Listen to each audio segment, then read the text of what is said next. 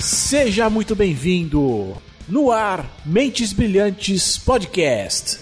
O lugar do esporte até para quem pratica algum.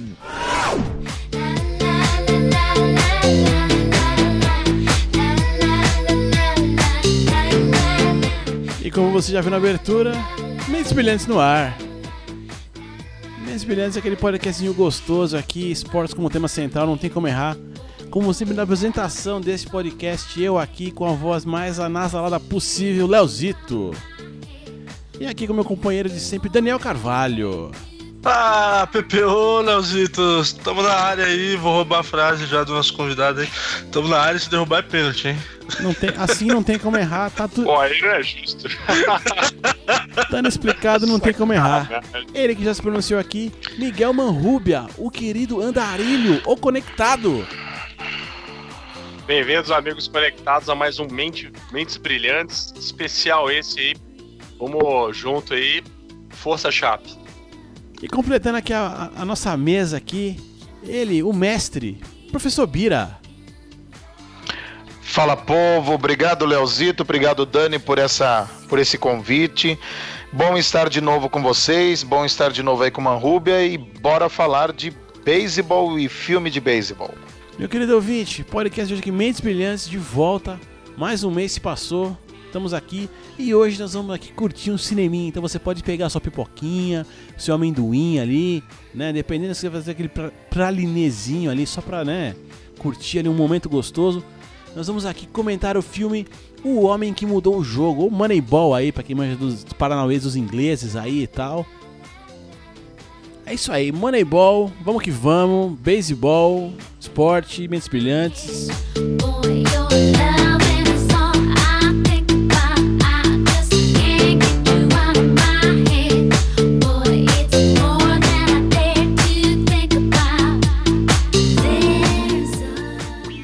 Coisa linda. Mas seguinte, beisebol, né? Surgiu uma dúvida aqui, né? O pessoal falou, pô, mas vamos falar de beisebol. Mas brasileiro ninguém conhece beisebol direito, né, bicho?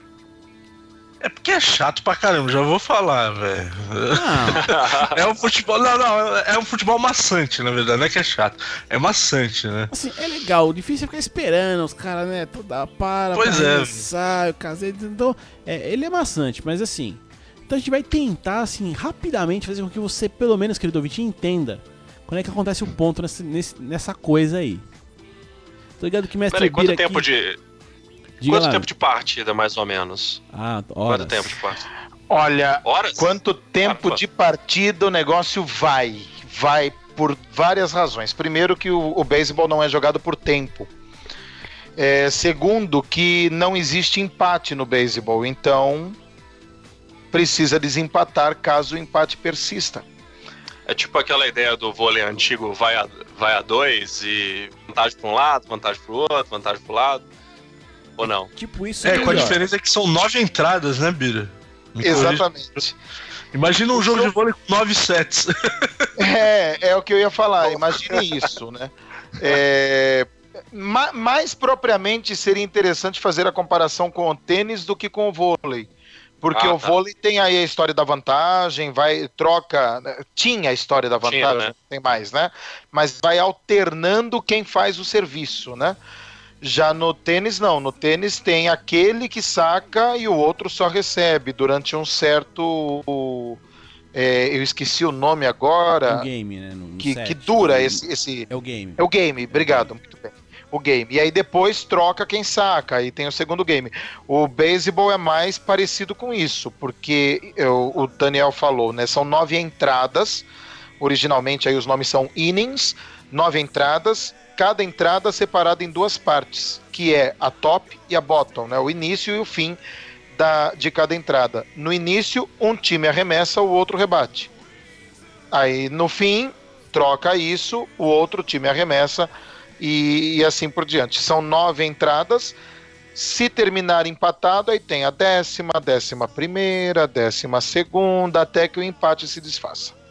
Entendi. Então, mas pra quem não pegou ainda, ah, mas tem entrada, quem rebate. É o seguinte, galera. Quem marca ponto no beisebol é é quem está com o taco. O, o time que está arremessando a bola, ele está se defendendo. É assim que funciona. Então, assim. Ah, é? A é. defesa. Olha, me pareceu o contrário. Então, a defesa é quem arremessa. Exato. É tipo no futebol americano: você tem um time não, de não, ataque não. e um time de defesa. Não, é. é não? aliás, aí depende um pouco da liga, mas é, o resumo geral é assim: quem tá atacando é quem tá com o taco. Quem tá defendendo é que tá arremessando É. a bola. Isso é igual o nosso taco, basicamente. que é no- no- nosso jogo de Exato. taco da rua, né? Quem marca a ponta é quem tá com o taco na mão. E aí, se Entendi. você for ver, a- analisar um pouco a ideia, é mais ou menos a mesma do taco mesmo. É, o que acontece?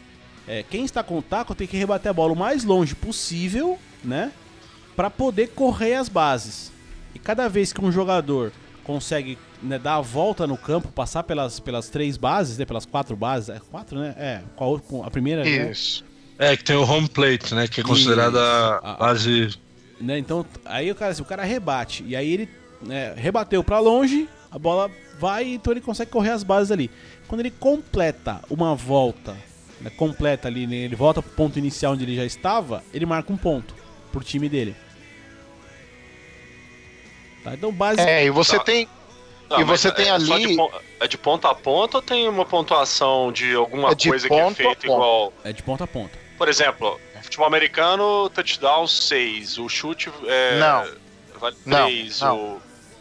Em primeiro lugar, no beisebol, quem pontua é o jogador, não é a bola. Isso. Ah, a bola é utilizada Peraí, para. Deu, deu um nó aqui, peraí. Então, conta a ponta, o que, que o cara faz no campo, é isso? É, É. é assim. Onde ele tá no campo, é isso. Se A bola é a utilizada- É, a bola é utilizada para dar condições de um jogador pontuar. Ah, tá. Para a Define equipe a que está movimentação dele, por exemplo. Rebateu, pode movimentar enquanto a bola enquanto não a bola para. não retornar até a base. Entendi. É, o jogador que conseguir. Bom, eu, eu- eu ia falar antes de começar essa fala, eu ia falar o seguinte: o que se chama de campo, na verdade, é o que está em volta daquela região central onde a ação está acontecendo. A região central ali, que é onde estão a home plate, as três bases e a colina, né, que é o montinho onde o cara vai arremessar a bola, aquilo ali se chama diamante. E aí você tem o que está em volta desse diamante para, ah, para as costas do arremessador, né, que é o pitcher. É o. Ali você tem o campo propriamente dito. Isso, e esse é. campo, né, que é o chamado field. hum, É, E o que está para trás da home plate, que seria já uma área morta, né, uma zona morta que a, a- bola indo para lá ela tá perdida, esse tipo de coisa. Entendi. É assim, ó, é- Então o deixa- rebatedor De- deixa eu aproveitar aqui minha função de orelha é, e fazer a pergunta aqui, porque o pessoal aqui de casa deve estar assim, né? Esse cara aí tá bacana porque tá perguntando que eu não tô entendendo nada. Mas deixa eu ver se eu, se eu entendi. É, quando o cara arremessa, já que você falou que ele tá defendendo, talvez ele tá defendendo a posse da bola. É mais ou menos uma ideia assim, né?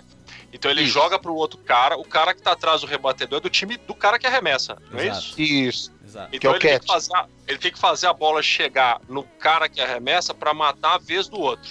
Exato. Se ele fizer a, a vez do cara morrer, vamos dizer assim, as- igual no- no- fazendo um paralelo com o futebol americano, as descidas do cara acabam, aí ele tem que rodar, é isso? É. Aí faz- entra outro jogador, é como se ele tivesse matado Isso. aquele jogador e passa pro outro. É mais ou menos essa ideia ou eu tô viajando? É isso A mesmo. ideia é exatamente a seguinte: se o, o arremessador conseguir cumprir o seu objetivo, que é colocar a bola de forma regular na luva do, do, Do cara do time catcher, né? Do, do, do cara que tá pegando a bola, atrás do rebatedor, se ele conseguir fazer isso é, três vezes, ele elimina o rebatedor. São E quantos aí você tem- por, por Então, defesa? aí você tem. São Ataque vários. nesse caso, né? Ataque, ataque. Aí são vários, são vários. Não, não tem quantos rebatedores. Enquanto Ah, não, eles eu- conseguirem é, avançar bases e pontuar, vai trocando quantos forem necessários. Ah, né? Existe uma existe um line-up, né? Existe uma, uma sequência de rebatedores e eles vão jogando. O problema é, é, digamos que o pitcher realmente conseguiu acertar lá bonitinho. Ele fez o arremesso regular, o catcher pegou a bola isso significa que ele é, eliminou, ele, eliminou ele conseguiu um strike, né? Ele fez um strike. Mesmo que a bola tenha sido irregular, se o rebatedor mexer o taco, ele tem um strike. O que vai ah, é? acontecer? É? Ah, se Três ele strikes, a bola, ele dançou, né? É. A bola podia até ser um arremesso inválido. E o cara mexeu o taco. Mexeu o taco, o, mexeu o taco é, é strike. Entendi. Se acontecerem três strikes, esse rebatedor está eliminado. Então, Isso beleza, é um out, é uma saída. Ah, tá. Três saídas, acaba o. Agora ficou a metade claro. do item, né, a metade da entrada. Aí troca então, de lado. A função do arremessador, vamos chamar assim, com o seu catcher, é isso? É isso. É eliminar pelo menos três batedores para mudar o lado do campo, vamos dizer assim, para eles passarem a defender e o outro passarem a atacar. Gente, Exatamente. muito obrigado. Agora eu entendo o mínimo para poder assistir uma partida de beisebol. Acho que eu vou até ver o filme de novo, porque eu achei o filme máximo. eu vou falar aqui pra todo mundo. Só, cara, que tinha momentos que eu tava assim na dúvida, cara, o que que tá rolando aqui? Porque eles é um filme para quem entende de beisebol. Não vou enganar vocês que estão ouvindo aí. O, o que está Apesar rolando, de ser um ótimo filme. É, aqui a gente já pode fazer eu não sei se a gente já pode fazer agora, mas é, tem um instante no filme que o cara quer determinado jogador para ser primeira base. E aí outro fala assim, pô, mas ele não vai conseguir ser primeira base. Não, não, mas ele vai, ele tem condições, ele Entendi. consegue andar, ele consegue. É, aí no, no, Correr bem, né? Não, não, não, não correr, ele consegue andar, é o walk mesmo. O que andar? seria esse walk? Né? Andar. Eu, agora fiquei confuso. Então, o ah. que seria esse walk? Qual é a função do arremessador? Qual é a função do pitcher? Eliminar o rebatedor. Como que ele faz isso? Três certo. strikes. Certo. Mas só vai ser strike se o arremesso acontecer dentro da zona regular, certo. que é uma é um quadrado né? né? na frente do jogador, entre o joelho entre e o cotovelo. É, isso, é, é. A largura é. da home plate. É, então, se ele conseguir jogar a bola exatamente ali, é um strike. Entendi. Mas jogar a bola exatamente ali não é uma tarefa tão fácil. Então é a bola. Imaginar pode... a linha, né? Então é... era mega controvérsia isso aí. Isso. Aí a linha pode. A, a bola pode ir um pouco mais baixo, um pouco mais acima, um pouco mais pro lado. Essas, é, esses arremessos são irregulares. Se o rebatedor tiver sangue frio suficiente, perceber que o negócio é irregular e não mexer o taco, ele essa anda. bola é válida. Então é uma ball. Se hum. ele conseguir quatro balls, hum. ele anda. Ele simplesmente solta o taquinho dele ali e vai caminhando até a primeira base. Ah, o andar é isso, né? Exatamente. Então, na verdade, esse camarada que ninguém botava fé nele, ele tinha, ele tinha uma boa percepção disso. Ele tinha a percepção do arremesso, Exato. exatamente, para saber se ele deve ou não mexer o taco na hora do arremesso. Porque ele, ele não um arremessador que tá frustrado por causa de uma contusão. Isso, pensa, exatamente. Né? Ele tem esse Olha tempo de bola aí, entendeu? Ele tem o tempo da bola. Caralho, faz todo sentido, cara. Porque tem um momento do jogo que eu falei assim, cara, esse cara, os caras estão correndo pra ele igual a gente correu pro Vitor no final da Libertadores, quando, ah, na, no oitavas, né? Quando ele defendeu aquele pênalti com o pé. Falei, cara, foi aquilo? Foi um pênalti com o pé ali? O que que foi? Então agora eu entendi. ah, beleza. Ouvinte, você quando você assistiu o filme, agora tá claro. Acho que ouça o podcast e vá assistir o filme. Senão não é Sabe, senão não vão aproveitar é, Para o podcast agora, porque daqui a pouco a gente vai entrar no, no spoiler, entendeu? Entendeu o mínimo de beisebol, volta lá, assiste o filme e aí volta oh. pra, pra ver o nosso comentário aqui. Cara, agora que vocês me deram uma noção, é emocionante pra caramba esse negócio, hein, bicho? Porque agora eu comecei a rever o filme na minha cabeça. Cara, muito emocionante as cenas que eu vi, então faz todo sentido. Legal, cara. Miguel, eu, eu gosto muito de futebol, eu gosto. Infelizmente, eu estou desiludido com o futebol por causa da palhaçada que se tornou é, não o esporte, mas os organizadores, as organizações do esporte. Claro. É, mas desde muito cedo, cara, se, se bate o horário entre um jogo de futebol e um jogo de beisebol, eu assisto ao beisebol, cara. Eu realmente entendi. gosto muito desse esporte. Não, cara, entendi. E eu ia até falar também outra coisa, porque percebendo como é que funciona a ideia das regras, faz sentido algumas coisas que nós vamos falar aqui na, na parte do filme, que é de spoilers. E eu assisti o filme com um olhar é, de gestão, gestão de pessoas, sabe? Ah, Porque é um filme que fala sobre filme, né? gerenciamento. Né? Então eu falei, cara, sob a perspectiva de gestão de pessoas, esse filme é muito bom também, porque ele é rico. E aí a gente vai desembolar daqui a pouco, eu deixo para vocês, mas cara, que bom. Agora eu também entendi o lado do esporte, cara. Fiquei satisfeito, cara. Agora tá, tá completa a experiência. Bom, então vamos ajudar o ouvinte agora aqui, vamos ajudar ele aqui a entender um pouquinho aí do, da ideia do filme, né? Alguém, alguém me ajuda aí a, a explicar pro ouvinte qual que é, do que, que trata aí a, a história do, do nosso querido O Homem que Mudou o Jogo? Bom, bora. Se me permite. Fica à vontade, mestre. Então vamos lá. É, fazendo um, um resumo, né? Porque o homem que mudou o jogo. Uh, você tem um time que é o Oakland Athletics. É um time que tem pouca grana, orçamento baixíssimo, não tem como investir em jogadores de grande sucesso o manager, né, o, o, responsável pela, pela administração da, do esporte dentro desse time, que é interpretado pelo Brad Pitt, vai conhecer um rapaz que é economista, e esse rapaz tem uma teoria desenvolvida a respeito do aproveitamento dos jogadores de beisebol. E aí ele se alia a esse rapaz, compra a ideia do rapaz e começa a investir em jogadores que são menos expressivos e, inclusive, jogadores desprezados pelos times por terem suposta baixa qualidade. E é com base nessas estatísticas que ele estrutura o time para conseguir concorrer nesse. Né, né é, é, contra os gran as grandes equipes de beisebol dos Estados Unidos. Né? A ideia do, do, do filme é exatamente essa: é um time que é montado com base na estratégia e não na qualidade de seus jogadores. Bacana. É mais ou menos é, o que a gente viu aí. É óbvio, né, que tá todo mundo falando desse assunto essa semana mas a, própria equipe né, do futebol, apesar da gente ter feito algumas críticas aqui ao esporte, é como se esse cara, que é o Billy Bane, que é um cara real, né? Essa é uma história real, que é o Sim. que o Brad Pitt representa aí no, no filme, ele fosse uma espécie de presidente do clube ou diretor de futebol, né? Fazendo paralelo aí com o que a turma mais conhece. E, e esse cara pegou uma equipe tipo uma Chapecoense e levou, e levou essa equipe a, a, ser uma equipe grande porque não tem grandes valores como mídia, né? De, de, de expressão de mídia. Ah, de tipo, tudo, não tem um né? Ronaldinho Gaúcho, uma tudo, coisa né? assim. Mas tem caras que se entregam muito e que são bons naquilo que fazem e estão bem encaixados, né? Como peça estratégica, não é isso, Mestre Beira?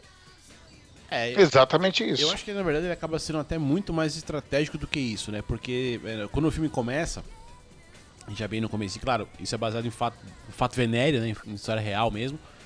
É, quando a história está começando, é, ele consegue levar né, o time, o, o, Oakland Athletics ali, até uma. É, foi a final de, de, World Series, não é isso? Contra o New York Yankees, que é uma das maiores equipes de lá, se eu não tô, se eu não tô maluco.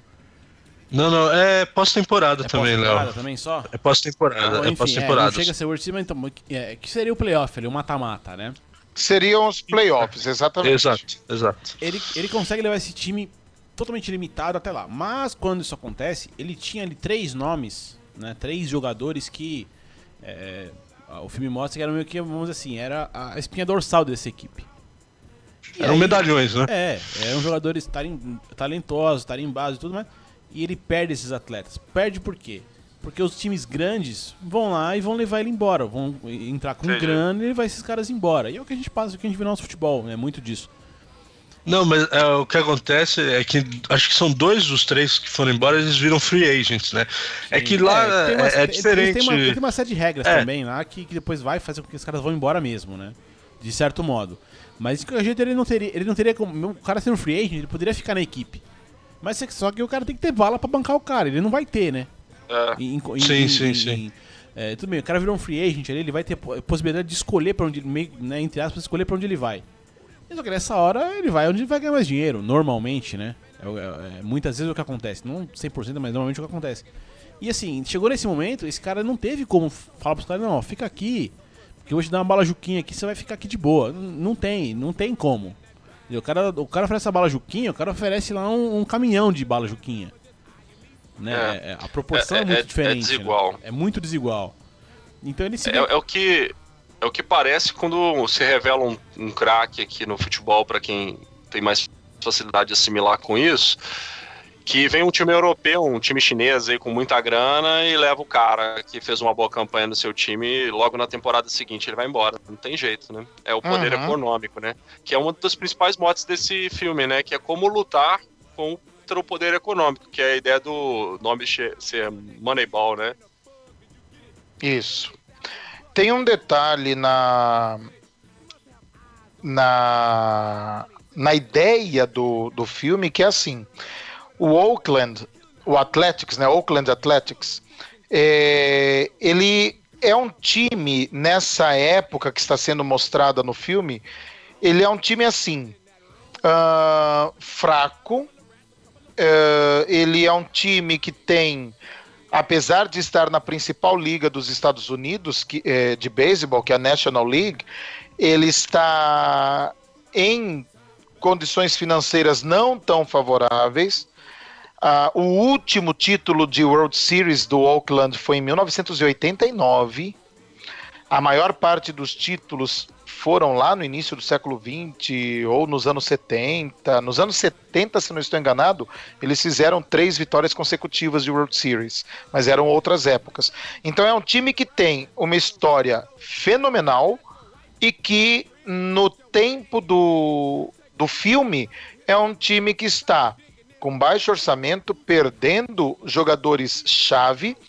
É, e que realmente está tentando voltar para o cenário, entendeu? E, e é. ele não tem é, é ele não tem bala na agulha para voltar para o cenário, até que eles realmente acham a saída para isso. É, não, e aí, e, Legal que você comentou que foi década de 70, é, acho que é 72, 73, 74 e 89. Aí parou, né? De, de, de... Isso. O Oakland, o Oakland tem uma história interessante. Ele tem nove títulos de World Series, só que são assim: são seis títulos que ele ganhou como Oakland e três títulos anteriores que ele ganhou como Filadélfia, porque é um time que nasceu na Filadélfia. Depois ele se mudou para, se eu não estou enganado, Kansas, isso, isso. E aí depois foi para Oakland. Isso acontece lá nos Estados Unidos, né? O time não é o time é uma empresa que pode mudar de sede. Isso. Né? É, é, o, é o franchise, Ele... é a franquia. Né, é, né? exatamente. É totalmente diferente. A visão de esporte deles lá é totalmente diferente do que a gente tem no resto do mundo. É Completamente diferente. E cada dia que passa, mas, dou mais é... razão pra esses caras, bicho. Cada dia que ah, passa. Com certeza. Com certeza. Não, mas siga aí, vida, siga aí. Não, não, eu ia falar apenas o seguinte. Ah, então, essa é a história do time. É um time que, que teve aí seus grandes momentos, é, tanto é que se tornou um dos times é, tradicionais no beisebol e tudo mais, mas um time que o auge de sua história ficou aí mais de 25 anos atrás, entendeu? Ah, sim. E aí, e bom... que de lá para cá e aí assim. E que de lá para cá não tem conseguido grandes coisas. E faz tempo que não consegue, hein? Mas enfim. Porra elenco aqui, elenco curto, né? Elenco meio até, até pouca, né? A gente de expressão ali. Brad Pitt fez o filme, né? Acho que. E aí tem ali o Guilherme Oliveira, né? No papel de Jonah Guilherme Hill. Oliveira, no, no papel, papel do, do Jonah Pitt... Hill. Ali, né? boa, boa, Guilherme Oliveira foi ótimo. Mas Gui não, Oliveira, que nasceu com a ali, teoria bicho? toda lá. Não parece Gente, o, é o próprio. Parece o Gui com uma blequeira ali, mano.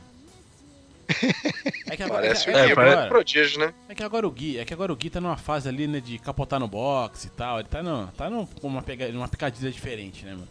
Mas tá na estica, né? É, mas pegar o Gui aí de uns dois anos atrás, era ele ali, mano, certeza, certeza. Oh, esse Gui Oliveira é o, o Jonah Hill, né? E o personagem dele lá é o, é o Peter Brand. Mas é, é, me lembrou o Gui mesmo, cara, na hora. Vocês estão zoando aí, eu, eu também ri na hora que eu vi. Eu falei, cara, é o Gui, cara, é o prodígio ali. Não, mas o Jairo. Não, inclusive Jairo, pode, pode colocar no link aí.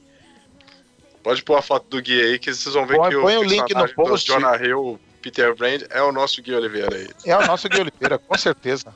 Põe lá.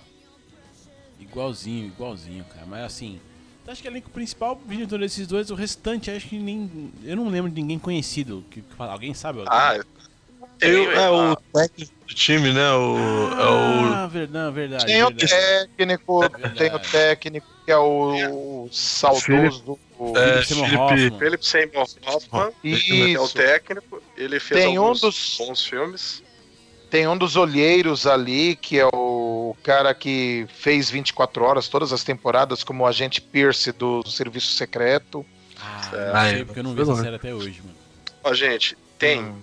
A Robin Wright, que é, É a, isso que eu falar. Tem uma ponta da, da Robin Wright, né? Que ela faz a esposa que dele. é House of ela Cards, mesmo. né? Eu fiquei, na, eu fiquei na Isso. dúvida, eu fiquei É. na dúvida. É porque, é porque eu lembro do Robin Wright no Forrest Gump, cara.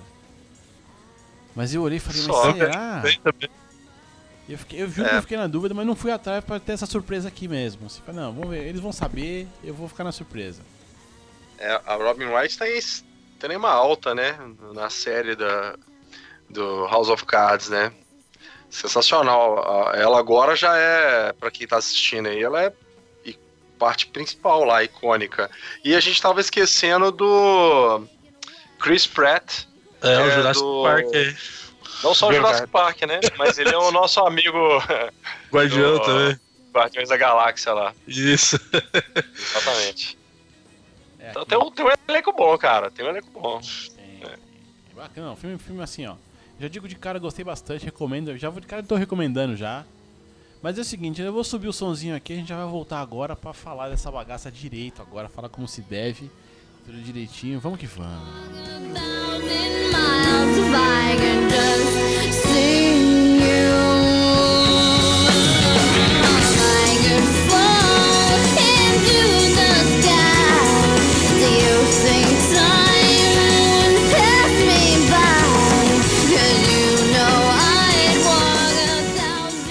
Olha aí, olha que legal, Vanessa Carter, só fez essa música, não, gravou mais nada essa menina, viu?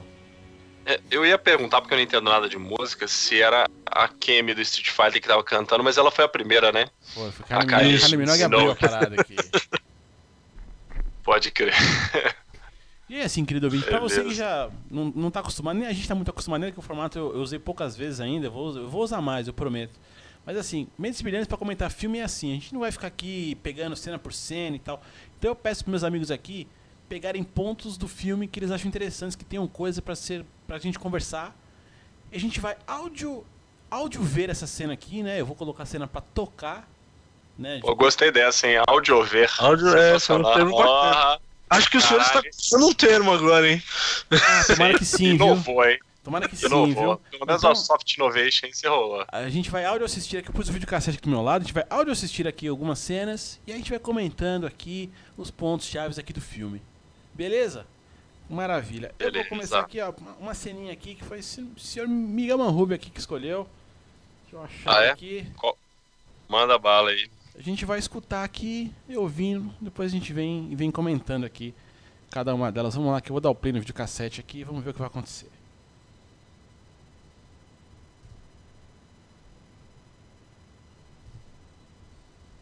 O videocassete não quer funcionar quando eu peço. mas Dá, um tapa, dá um Ah, tapa foi. nele, não.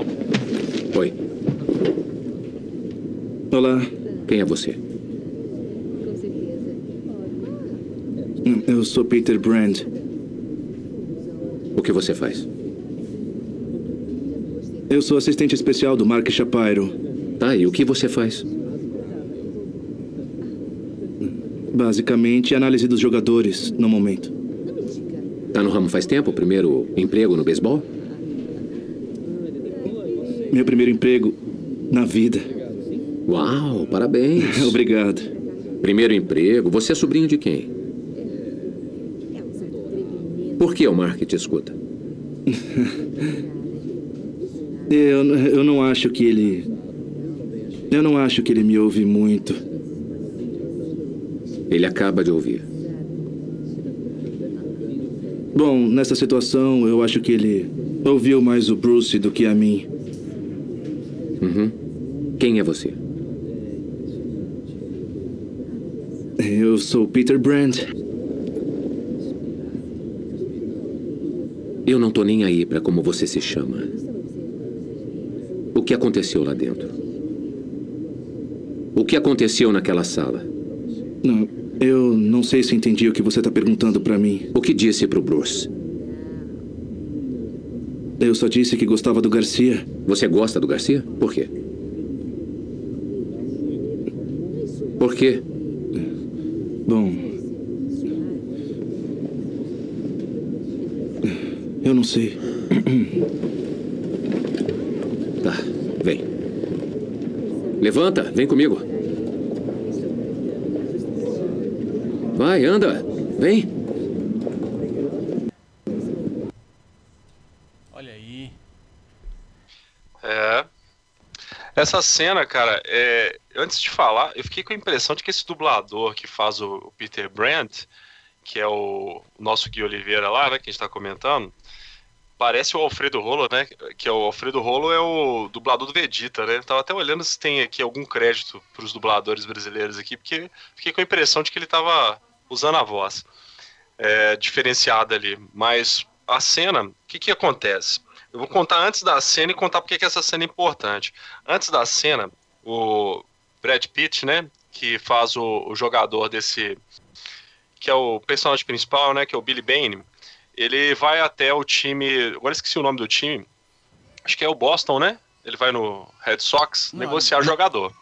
É o Red Sox que ele tá. Não, é no Indians, acho. Indians, perdão. É, ele vai Isso, no é Indians. Cleveland Indians. Isso, beleza. Ele vai lá no Indians negociar. E aí os caras, tem aquela galera de olheiro com o cara, e tem esse menino, que é o Gui Oliveira lá, que é um nerd que tá no cantinho lá. E aí os caras começam a falar e tal, e ele pede um ou dois jogadores, aí o cara fala que. Nem fala que sim, nem que não, olha pro primeiro olheiro dele, aí um comenta no ouvido do outro, que comenta no ouvido do outro, que comenta no ouvido do outro, comenta no ouvido dele. Uma cena mega desconfortável, né? Aí o cara fala, pô, o que vocês estão cochichando? Aí o cara, não, não vou, não vou trocar esse jogador. Aí ele tenta um outro, que é esse cara que ele comenta, né, na cena. Aí esse moleque faz só um, sinal de cabeça, assim, aí faz a mesma ideia do comentário e também não, não fecha negócio. Aí ele fica meio puto, né, porque fala, cara, pô, como assim, né, não vou fechar nada, o que que tá acontecendo aqui? Só que esse moleque, ele é o diferentão ali da galera. E aí o que, que eu coloquei de, de destaque para um manager e para um cara, é, um gestor, né, de, de equipes, é, o mais importante é ouvir o que está nas entrelinhas, é perceber o que ninguém percebe, é sacar naquele movimento que não é simplesmente um, um manager igual a ele, do Indians, que estava tomando a decisão, mas ele estava se pautando em várias pessoas. E ele achou esse cara muito diferente dos demais. Por isso que ele chegou nele e falou: peraí, cara, você não me parece ser um olheiro comum. Né? Você é muito jovem para ser um olheiro e para estar aqui. Você é filho de quem, né? Que ele fala isso. Aí que ele começa a conversar com o moleque e percebe que o moleque é um estudante de economia. Que começa a fazer estatísticas e o moleque tem, tipo, um- uma, uma vergonha de falar como é que ele chega na- nos palpites, porque a galera meio que acha que não tem nada a ver, que número não conta no beisebol. Então tem toda uma mística, né, uma cultura organizacional em cima do esporte, que o, o, o mito é criado com base no que o olheiro fala, numa postura que o cara tem, é, se o cara tem porte ou não tem porte, nos fundamentos de, de rebater e tal. Então eles formam essas opiniões em cima dos atletas, mas ninguém tinha estudado o desempenho dos atletas. E esse moleque começou com isso. E aí o Brad Pitt, a grande sacada dele, que é o Brad Pitt, não, o Peter, né, que é o, que é o personagem dele, a grande sacada dele é falar assim, não, peraí, tem algo diferente aqui, e esse algo diferente eu quero entender. Isso pra mim foi a chave, foi o que me prendeu no filme. Eu falei, cara, esse cara é diferente. Tanto é que na sequência nós vamos ver o porquê que ele é tão diferente assim. Mas pra mim o- a mensagem dessa, dessa cena é Billy Bane, né, que é o cara da, do filme, soube perceber os sons da floresta, viu um cara diferente ali e deu oportunidade para esse cara ter voz, porque ele não tinha voz lá tão ativa quanto ele vai ter daí pra frente no filme no time do Billy Bane. É, e ele precisou disso, né? Só completando aí, Miguel. é, nessa altura aí do filme, né? Da, da história da- da- do, do Billy Bane, ele sabia que ele precisava achar um diferencial porque ele já tinha ido no dono do time pedir mais dinheiro para renovar o elenco, que era seguindo o mesmo padrão das outras É. equipes, e o dono falou: não, não tem dinheiro. E ele buscou no, no grupo de scout dele lá, dos olheiros, é, alguma solução e ele viu que o pessoal é, também buscava sempre a mesma coisa. Ah, estamos perdendo o Ronaldinho Gaúcho, a gente tem que achar um novo Ronaldinho Gaúcho. É, bem ele, isso. ele, ele tava, tava caindo sempre na mesma, no, no sistema ali, não, não tava mudando, né? É, E foi- essa foi a grande sacada nessa cena aí, porque ele percebe que ele fala, pô, peraí, dá pra fazer diferente, vamos, vamos, É. vamos quebrar esse ciclo, esse ciclo vicioso aí e vamos buscar uma alternativa diferenciada no mercado. É legal que antes, que antes dele sair, ele comenta, né, com a, com a turma, qual que é o nosso problema? Aí os caras, o nosso problema é que nós perdemos pergunta, três né? jogadores. Aí ele fala, não, mas, cara, não é esse o problema. A gente não tem dinheiro, a gente não consegue competir. A gente tem que fazer algo diferente. Ah, não, e aí ah, nessa não, cena não, ele não, pera, percebe pera, esse então- moleque. Segura, Miguel, segura que a gente vai pra próxima cena então nesse exato momento. Antes, antes da próxima cena, Vai, Miguel. Vai, Mira. Posso? É, só uma, uma curiosidade em relação a, a essa personagem, que na verdade o- esse Peter Brand é uma, um- uma personagem icônica do filme. Porque apesar do protagonista ser o Brad Pitt com a personagem dele, o, Ele bem. o Billy Bane, o, o Peter Brand é o cara que dá todo o suporte para o sucesso do, do, do personagem do Pitt. É, a ideia O que eu dele, queria né? fazer. É a isso. ideia dele. A Mas- estratégia, é, a mais, ou menos. Na verdade, assim, a estratégia é dele, não a ideia em si, né? A, a estratégia que É, vai ser a, adotada a é dele. ideia, a ideia te- tinha sido criada lá pelos anos 70. Isso mostra, inclusive, no filme, lá o- umas publicações mais velhas, páginas amareladas. E, e esse rapaz aí, Peter Brand, que teria desenvolvido isso e aplicado de forma mais é, sistematizada no beisebol e tudo mais.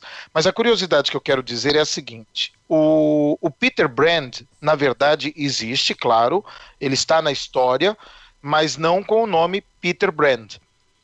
Ah, o nome do, Isso, isso mesmo. da, da pessoa real é Paul De Podesta. Ele é um economista, mas ele não se formou em Yale, como fala no filme. Ele é formado em Harvard. Ele jogou beisebol na faculdade, ou seja, ele não era um gordinho nerd. E foi ele que foi aí com a sua formação de economista pesquisar e chegou nos trabalhos.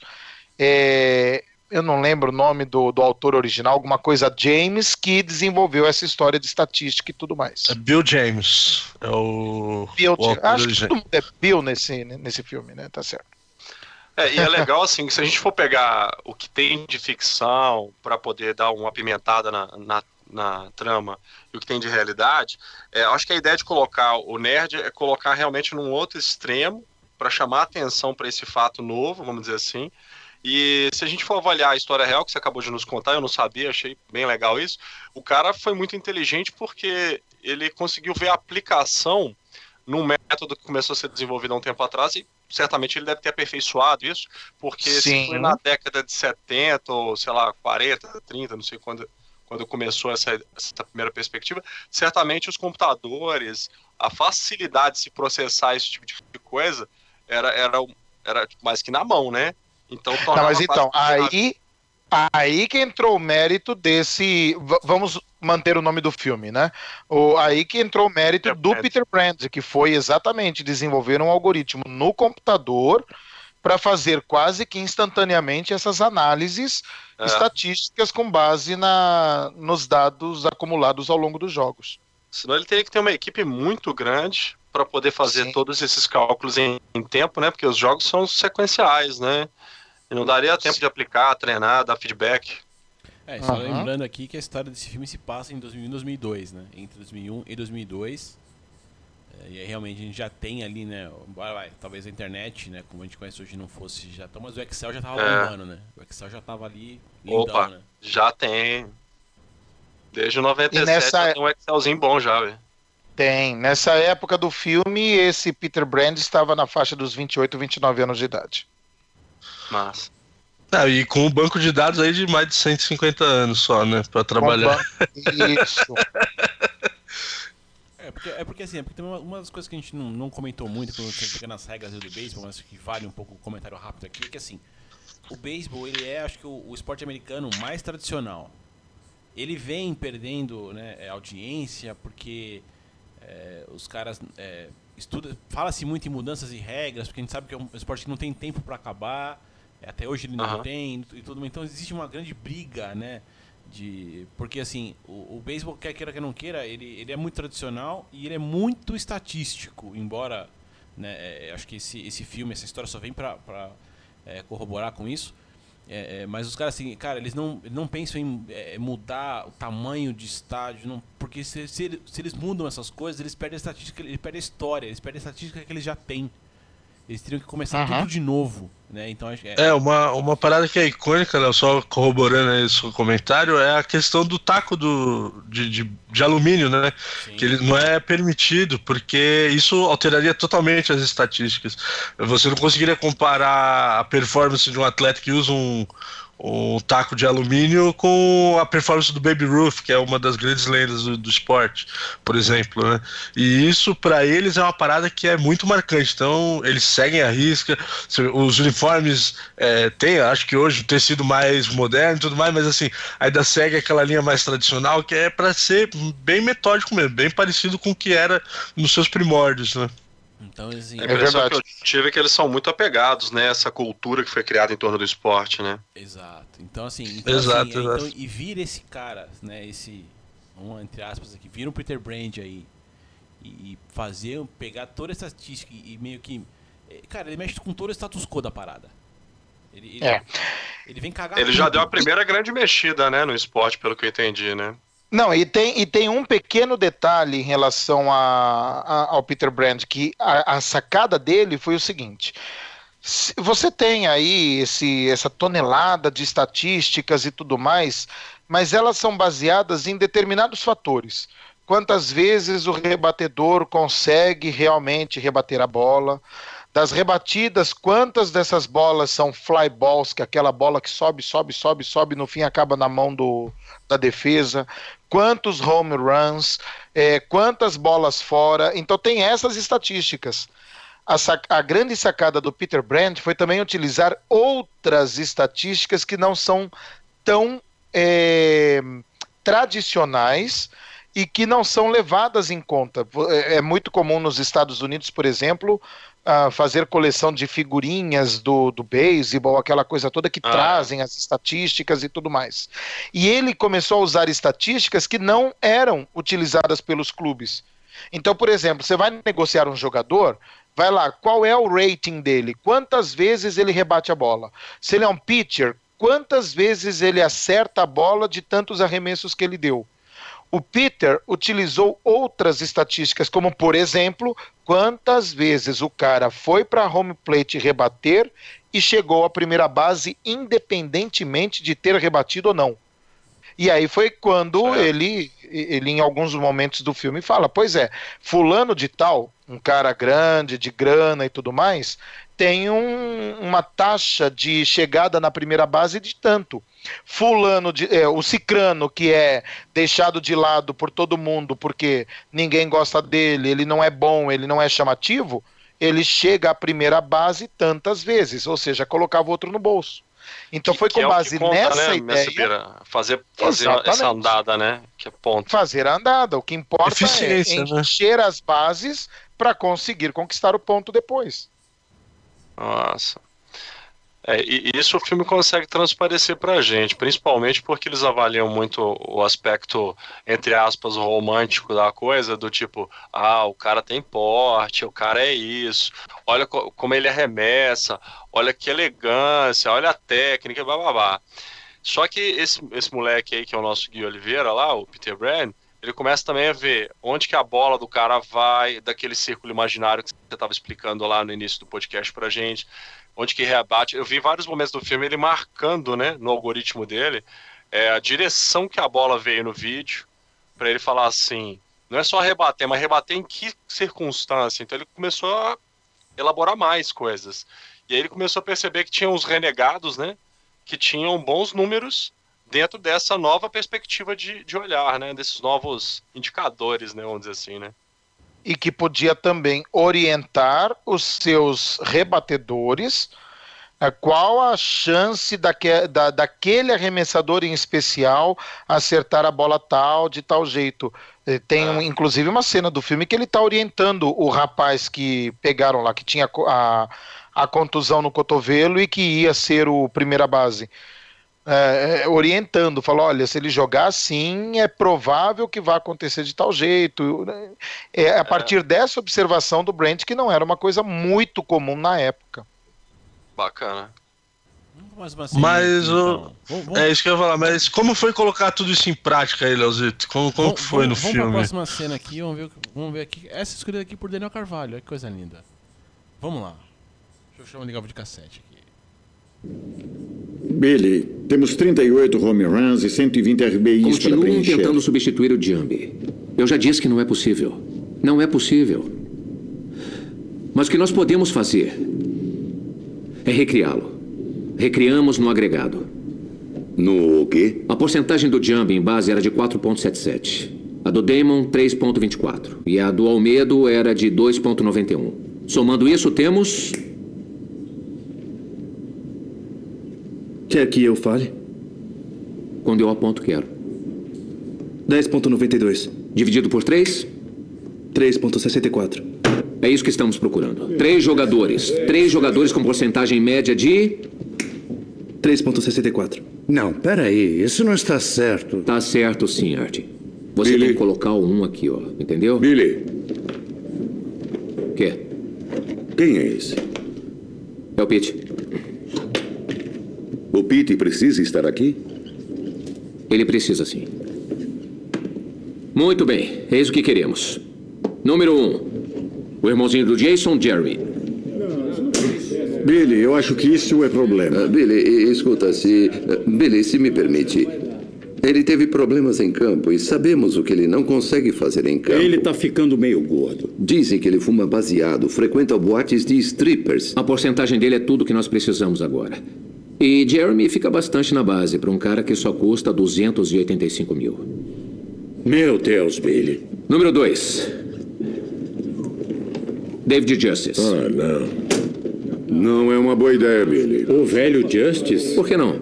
O Steinbrenner está tão decepcionado com ele que está disposto a pagar só para ele sair. Simplesmente Há é 10 isso. anos, David Justice era um grande nome. Esteve nos grandes jogos. Ele vai ajudar muito na venda de ingressos anuais, mas em julho e agosto vamos ter sorte se ele não passar do peso. Billy, ele está fraco das Billy. pernas e é uma ameaça à defesa. Será que a tacada dele ainda vale? Ele está ruim das pernas. Grady? Eu não sei se ele aguenta 60 jogos. Por que você quer ele? Porque ele chega na base. Olha aí. Olha ele começando aí, né? Então, acho que derrubar, né? As paredes na, na porrada, né? É, então, o que eu, que eu gostei dessa cena foi, foi exatamente isso, porque ele viu que ele estava cercado ali de, de pessoas que eram céticas no sistema. Eles acreditavam que o sistema funcionava e que eles seriam capazes de substituir todos os atletas que eles perderam a altura com o orçamento medíocre que eles tinham. E ele viu que eh, o jeito de conseguir mudar esse, o status quo, igual você citou aí, era na porrada, velho. Se ele não fosse enfático, se ele não colocasse ali na mesa e falar, não, pera, vamos parar aqui e vamos começar de novo. Vamos fazer desse jeito. O pessoal ia continuar seguindo. Tem uma hora aí que o cara fala, pô, você vai jogar o trabalho que a gente fez aí nas últimas seis semanas fora, que não sei o quê. Eu tenho, mais lá na frente, depois tem um- uma cena, uma outra cena que o, o Miguel separou também, que é bem enfática, mostra que o sistema tenta bater nele, e ele fala: Não, nós vamos mudar essa parada, velho, porque não dá pra continuar assim, a gente não tem dinheiro. E como é que a gente vai montar o time? Eu achei emblemática a cena por causa disso. Foi, acho que é aí que ele começou a ser visto como o cara que realmente mudou o jogo, né? Porque ele pôs na mesa e falou, comprou briga e, e meteu o pau na- na- no, no- no- que ele acreditava, né? Depois lá na frente ele ainda se questiona um pouco, né? Ele tem esse essa recaída, ele fala, pô, ó, é melhor que dê certo. Ele dá um susto no, no, no Gui, né? Ele chega lá, ó, é bom que essa porra dê certo, hein, cara. Aí o Gui fica assustado, mano, tô de sacanagem, mano, que não sei o quê.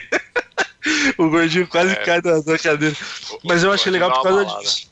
É, dá uma balada. Eu, eu gostei dessa cena por, por causa disso. Foi quando realmente é, ele falou: não, se eu quero fazer alguma coisa diferente, tem que ser- vai ter que ser do meu jeito e vamos, vamos com tudo, né?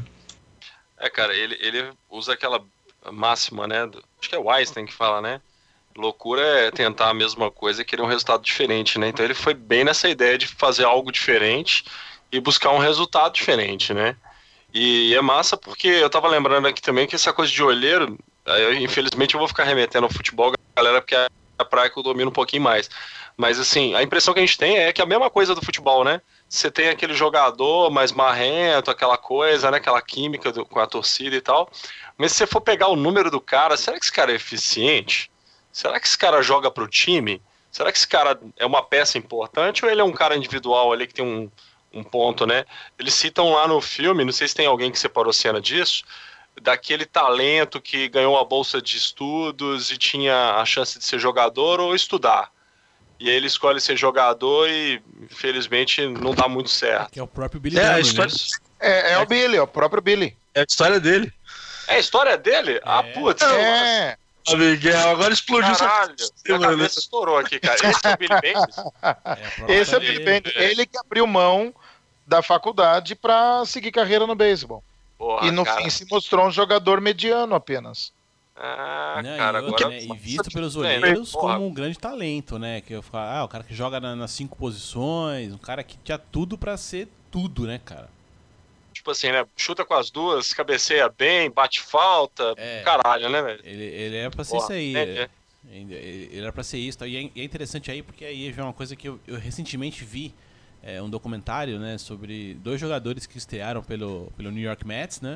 Na época, nessa época aí, acho que se não me engano isso acontece em 84, né? Quando ele vai pro, pro time profissional.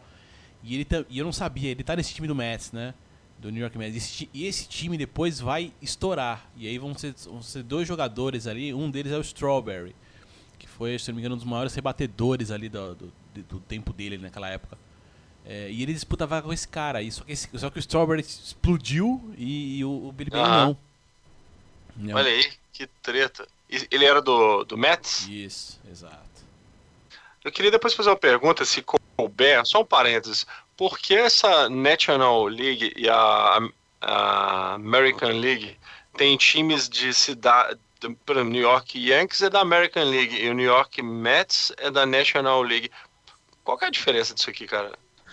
É, aí é uma porra louquice, eu vou- resumir desse jeito, porque essa coisa de divisão lá no- nos É Estados Série A, Unidos Série por B ou não? Não tem nada a não, ver? não, não. É, no, no beisebol é Não. diferente Não. também. É mais confuso no beisebol. No, tem algumas outras ligas, por exemplo, na NBA, eles respeitam um pouco mais a geografia. É, na NFL também. Agora, no beisebol é mais complicado por causa do que o Bira citou anteriormente, da questão da, da franquia mudar de lugar também, mudar de cidade. Então, Ah, às vezes, tá. o time começou, a franquia começou em uma cidade e depois foi transferida para outra. Teria que ver esses casos aí. Eu não sei. É, mas, mas basicamente, basicamente é o seguinte: essa National League, que seria a Liga Nacional, é Liga Nacional dos Clubes Profissionais de Beisebol. Ela é a primeira liga fundada nos Estados Unidos que reúne os times tradicionais lá do finzinho do século XIX, os primeiros grandes times que surgiram na, na história do beisebol dos Estados Unidos. Ah, os, mais os clubes mais tradicionais estão nessa National League. A divisão que existe dentro é apenas divisão territorial mesmo, e é assim: Costa Leste, Costa Oeste e Central. A American League surgiu alguns anos depois. Ela foi fundada, se eu não estou enganado, no próprio ano 1900. Querendo reunir alguns clubes novos que estavam surgindo e que não. é, que não estavam nessa, nessa liga maior da National League. E aí houve um certo atrito e tudo mais, até que em um determinado momento tudo bem, não, beleza, vamos aceitar a American League como como uma liga oficial, fazendo parte da da liga maior, né? ou seja, ela é integrante da Major League. E no fim das contas, aí a gente já pode explicar que tal de World Series é essa, né? Você tem o campeonato acontecendo na American League entre os times da American League, que tem as mesmas divisões, leste, oeste e costa leste, Central. costa oeste e central. Você tem o campeonato acontecendo lá na National, entre os seus clubes e tudo mais. Aí o campeão da National vai enfrentar o campeão da American num grande evento chamado World Series, que vai decidir qual é o campeão geral do beisebol norte-americano. É, E aí acontece, depois, terminadas as temporadas da National e da American, são sete jogos. né? São sete confrontos entre os dois campeões. O primeiro que vencer quatro leva. Entendi. Então o, o filme passa na American League, né? Porque o. o, o Não. O Reds. Ué, Não. mas o, o Oakland Ah, não. é. Sim, o sim, Oakland sim. Athletics é da América. Passa na América. Sim, sim. Entendi. É, isso. E, e aí aquela a classificação para o playoff que ele conseguiu é para tentar ir para a World Series contra o campeão do outro lado de lá. É isso? Isso, exatamente. Isso, a não ser na World. Series. Ah, tá. Exatamente. Só. Maneiro, cara. Agora eu entendi. Aproveitar aqui o ensejo, vamos pra uma outra ceninha que Miguel separou pra nós aqui. Coisa linda, coisa gostosa, coisa rápida. Deixa eu pegar o videocassete aqui. Puta, peraí que, peraí que o play aqui. Videocassete é foda, né?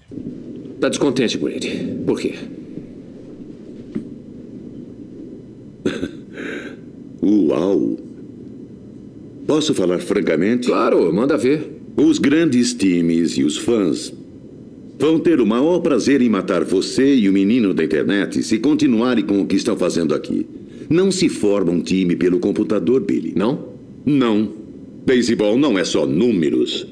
Não é ciência, e se fosse qualquer um poderia fazer, mas eles não podem porque não sabem o que nós sabemos. Eles não têm a nossa experiência e a nossa intuição. Tá bom? Billy, esse garoto é formado em economia em Yale. Você tem um olheiro aqui com 29 anos de experiência no beisebol. Você Você, tem- está dando ouvidos à pessoa errada. Existem aspectos que só quem é do ramo pode entender. Você está desconsiderando o que os olheiros fazem há 150 anos, mesmo você. Se adapte ou morra. Isso tem a ver com seus problemas, não? Há 20 anos um olheiro se enganou. Uou! Tá bom. Agora você vai Tá declarar bom. guerra ao sistema? Tá bom, tá bom. Agora é minha vez. Você não tem bola de cristal. Você não pode olhar para um garoto e prever o futuro dele melhor do que eu posso. Eu sentei com você e cansei de te ouvir dizer para aqueles pais: quando eu sei, eu sei. Em se tratando do seu filho, eu sei. E você não sabe. Não sabe. Está bem. Não estou nem aí para amizade, essa situação ou passado. O mundo do beisebol pensa do meu jeito. Você não vai vencer. E eu vou te dar um conselho, garoto. Você não vai arrumar outro emprego quando o Short te demitir depois dessa temporada catastrófica que você quer nos meter. E vai ter que explicar para sua filha porque está trabalhando numa loja de artigos esportivos.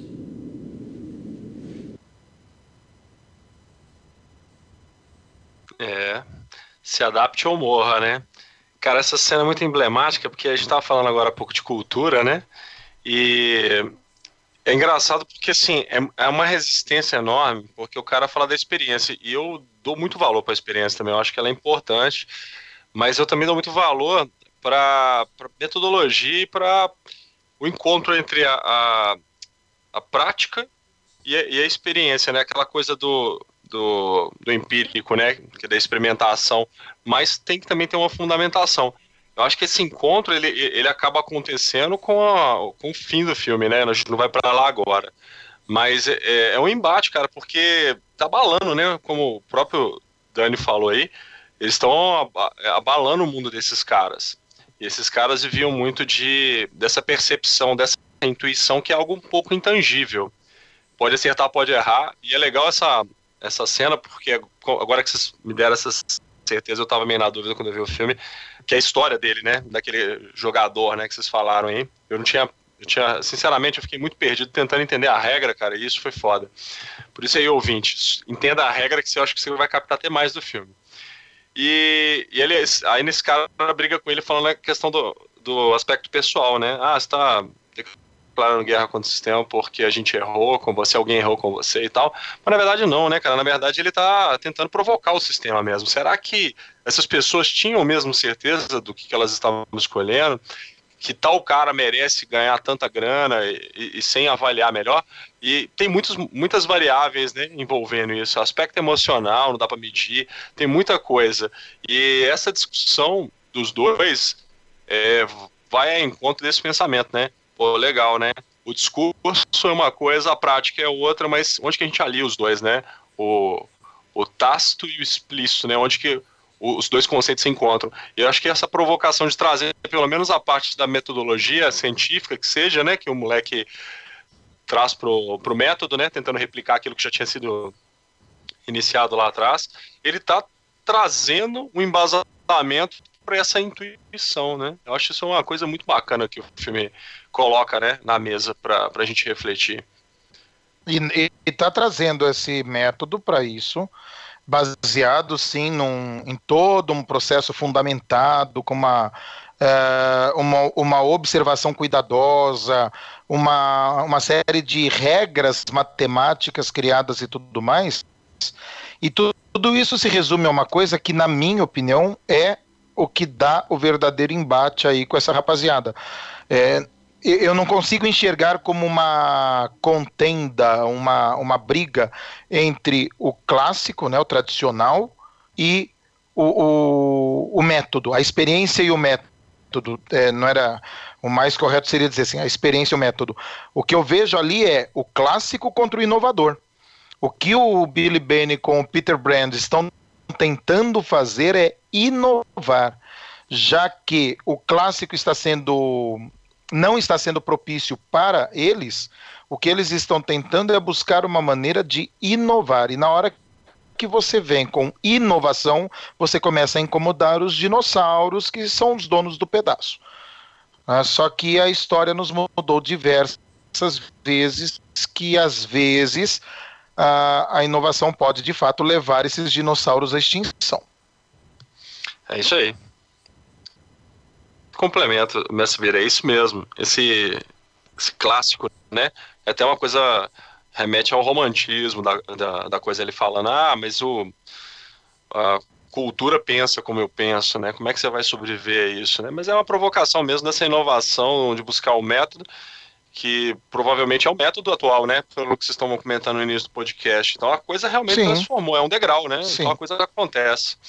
Bacana. Mas a gente cita isso daqui a pouco, mais pro final do filme. E, e o clássico, né? O clássico enraizado é, é impermeável à inovação, né, cara? Nossa, mas você está questionando a prática de 150 anos. Ou seja, né, é, meu avô fez assim, meu pai fez assim, é. foi assim que eu aprendi, é assim que eu vou fazer. Mas espera aí, tem algo melhor aqui do lado. Não, não, não. Né? E, o filme mostra muito disso também. É, essa é. coisa de geração, né? É igual aquela, aquele time, né? É, da Holanda, né? Que foi chamado de laranja mecânica, porque começou o conceito de volante, né? Todo mundo girando e, e trocando posição e mexeu a cabeça de todo mundo. E depois teve um outro momento do futebol, por exemplo, eu fazendo de novo a analogia ao futebol, que você começou a ter mais marcadores em todas as posições e aí os mais clássicos, né, pensam, ah, pô, mas meu atacante tem que atacar, não pode marcar. Mas o esporte é, é força, né? É, não, futebol tem, tem muito disso, né? Tem muito, muito dessas, dessas modas, né? Como o pessoal fala. Teve a época que a Itália inovou com líbero, né? Com três zagueiros, depois... Hoje a moda é jogar com um atacante só, né? Então, é, o esporte vai se adaptando. Eu acho que né, no filme, né? A ideia do, do... Na vida real, né? Porque é baseado na vida dele, o Billy Bane acho que nem pensou é, na, na extinção, né? da, da desses dinossauros, né, em quebrar o sistema. Acho que ele queria apenas dar uma, uma nova alternativa, né, para o mercado, né, É, baseado na experiência, é, tanto que ele se ofende ali na cena. Eu acho que na, na vida real deve ter sido um pouco mais acalorado até o, o negócio quando virou para a experiência pessoal dele, porque não é uma coisa comum, é, não é uma coisa incomum, na verdade, né? Isso do, do jogador é, ser muito bom na, na- no, na- no futebol, no basquete universitário, e quando ele vai pro, pro profissional, vai pra NBA, vai pra NFL, ele não vingar. Tem faculdade que tem número até aposentado de jogador que fez chover na época da, da, da universidade e quando foi profissional nunca vingou. Ah, e eu acho o que ele nome- eu não vou enxergou o nome agora, mas aquele cara que participa do Dream Team é o único cara que era É, o Christian universitário. Isso, esse cara mesmo. Esse cara na universidade era um, era um É. monstro. Um monstro. É, o número dele foi retirado lá da. É aposentado lá na, em Duke, acho que é a universidade que ele fez. É, acho que sim. E. Porque ele jogou muito lá. E ele foi pra NBA e nunca, Nunca pipocou de time em time. isso. Exato, e eu o- acho que o Billy Bane viu isso mesmo, cara. Ele É, falou, então, pô, esse modelo tá marcado demais, né? Vamos tentar pensar fora da caixa um pouco, né? É, então, eu, eu acho que ele traz isso, mas o que, o que a gente vê nessa cena também, um pouco, que eu vejo, assim, é, é, na verdade, assim, é, é, seria a, a volta da onda, né? Porque a gente vê naquela primeira cena que a gente destacou, é, ele chegando, né, ele chegando pro sistema, no sistema, a partir de agora vai ser desse jeito aqui, ó, pá, esse cara vai sentar aqui, ele vai falar e a gente vai seguir isso aqui. E todo mundo fica e tal, né, fica meio assim, ninguém, né, é, ninguém bota fé no que ele tá, no que ele tá fazendo, mas a- assume-se dali. E aqui, aqui a gente vê o sistema voltar pra ele e falar: escuta aqui, eu sou o sistema, eu tenho 150 anos, eu tenho 30 anos de experiência aqui, o negócio sempre foi assim, e você tem que parar com isso. Né? Só que isso todo dentro de casa, né? É, é, Ele ainda. é, é, acho, que, acho que nesse ponto do filme, o campeonato não havia começado ainda, né?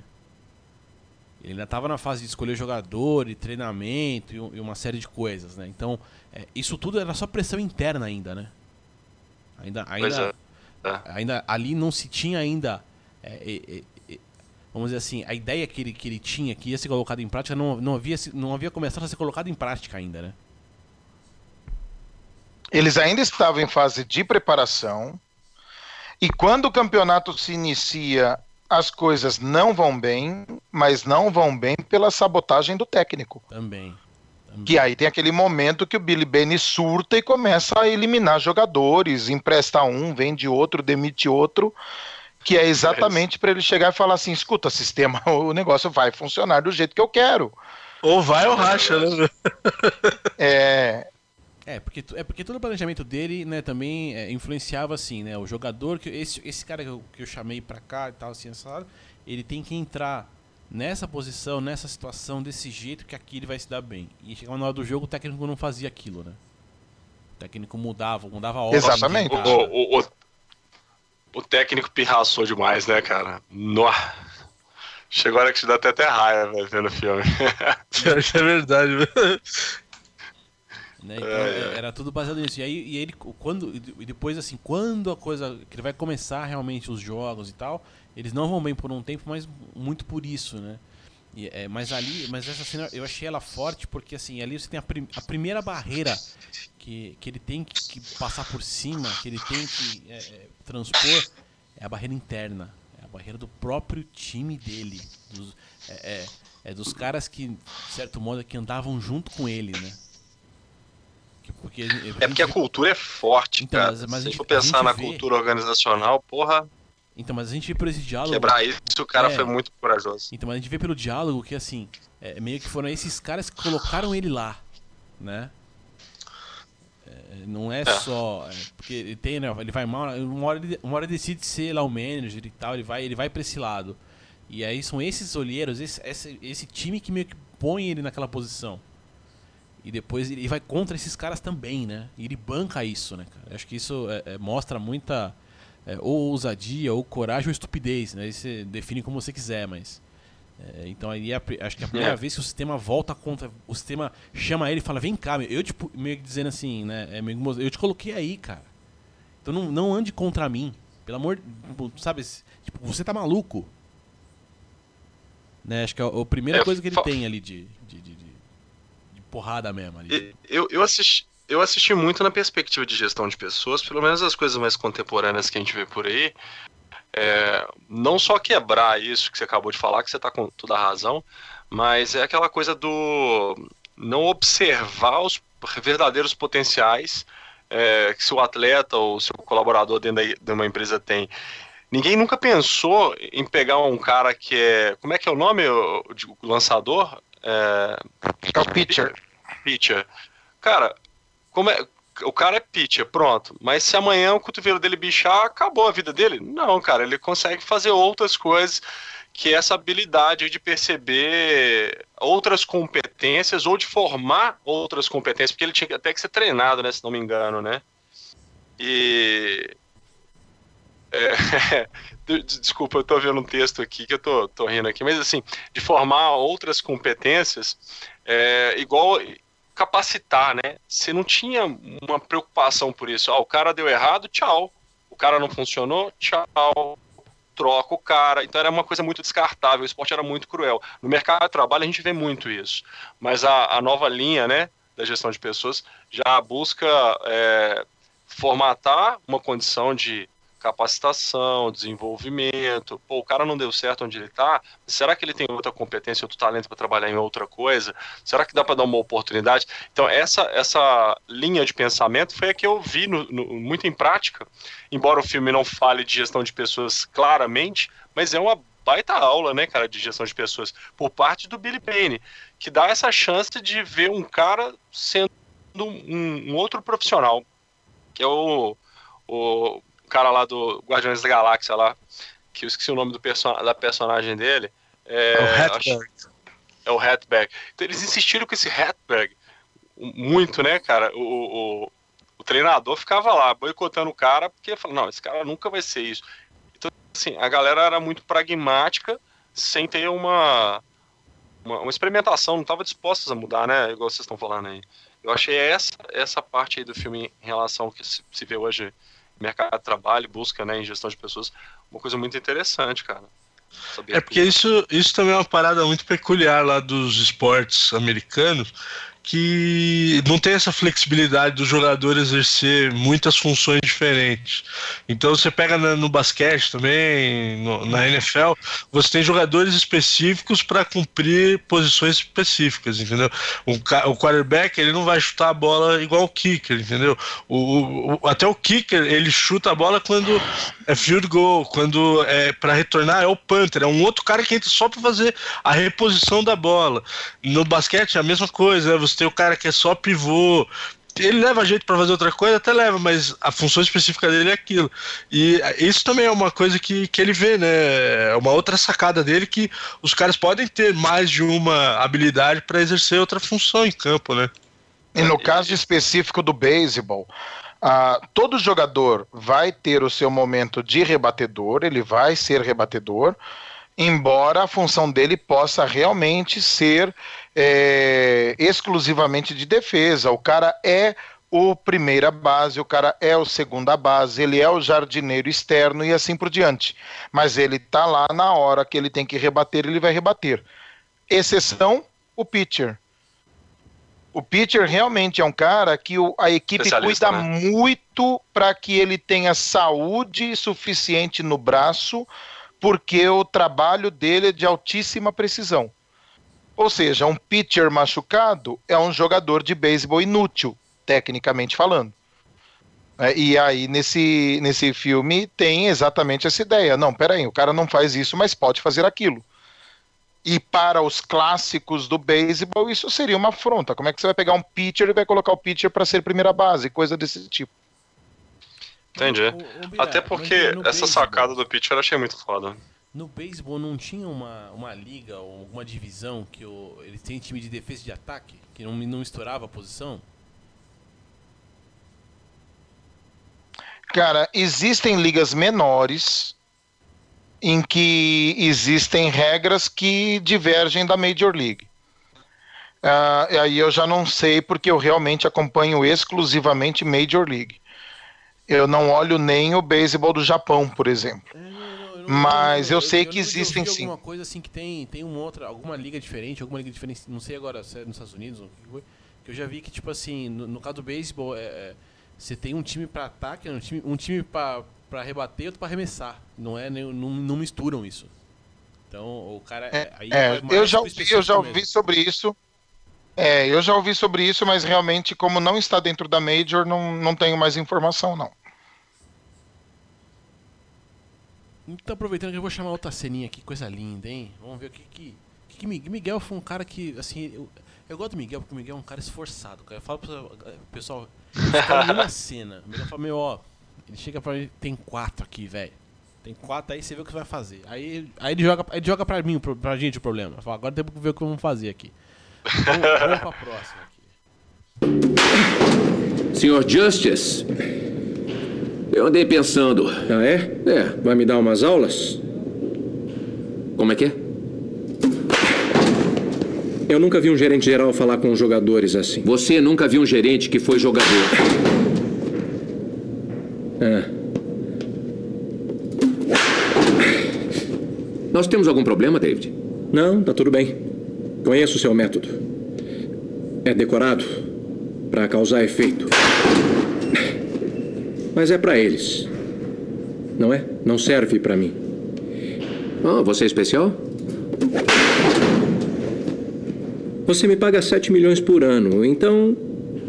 Sim. Talvez eu seja, um pouco. Não, cara, eu não te pago sete. O Yankees paga metade do seu salário. É o que o New York Yankees pensa de você. Eles te pagam 3 milhões e meio de dólares para jogar contra eles. Onde você quer chegar, Billy? David, você tem 37 anos. Que tal sermos francos sobre o que nós esperamos disso tudo? Escuta, eu quero te aproveitar ao máximo nesse time. E você quer continuar jogando. Vamos fazer isso. Eu não estou te pagando pelo jogador que você foi, mas pelo jogador que você é hoje. É inteligente, entendeu o que estamos tentando fazer. Sirva de exemplo para os mais novos. Seja um líder. Pode fazer isso?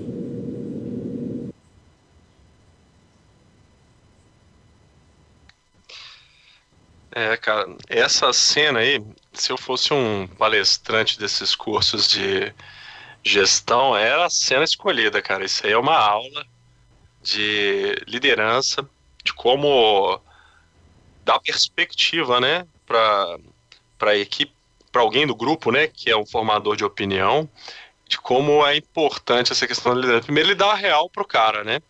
que é colocar ele na perspectiva da realidade, né? Que é ser franco e direto e dar uma mensagem clara. Então ele vai dar uma mensagem muito clara e divide com o cara o objetivo, com o pé muito no chão. E isso é, isso é muito, é, muito importante dentro desse, desse contexto de Não, gestão de pessoas, que é por é- onde eu estou Não é só, mas não é só que ele. é, eu vejo ele assim, não é que ele é, fala pro cara. Não, meu, ele põe o cara no lugar dele.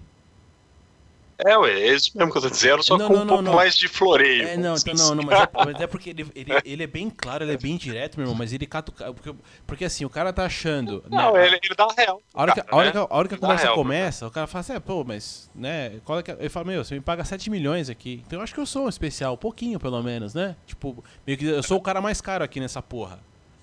E o cara fala, não, É, parceiro. não, exatamente. senhor. Você fez um cara aqui que pode ajudar. E o, teu, Né? o, o seu time lá tá te pagando 3 pau e meio pra você jogar contra eles. Isso, né? é, o, essa é o perce- nível de importância que você tem. Exato. Pô, cara, eu, isso é, é, é, é, é fantástico, cara. Assim, a abordagem que ele tem nessa hora é, é matadora, né, cara? Ele, mas- de- ele desconstrói o cara pra logo em seguida reconstruí-lo. Exato.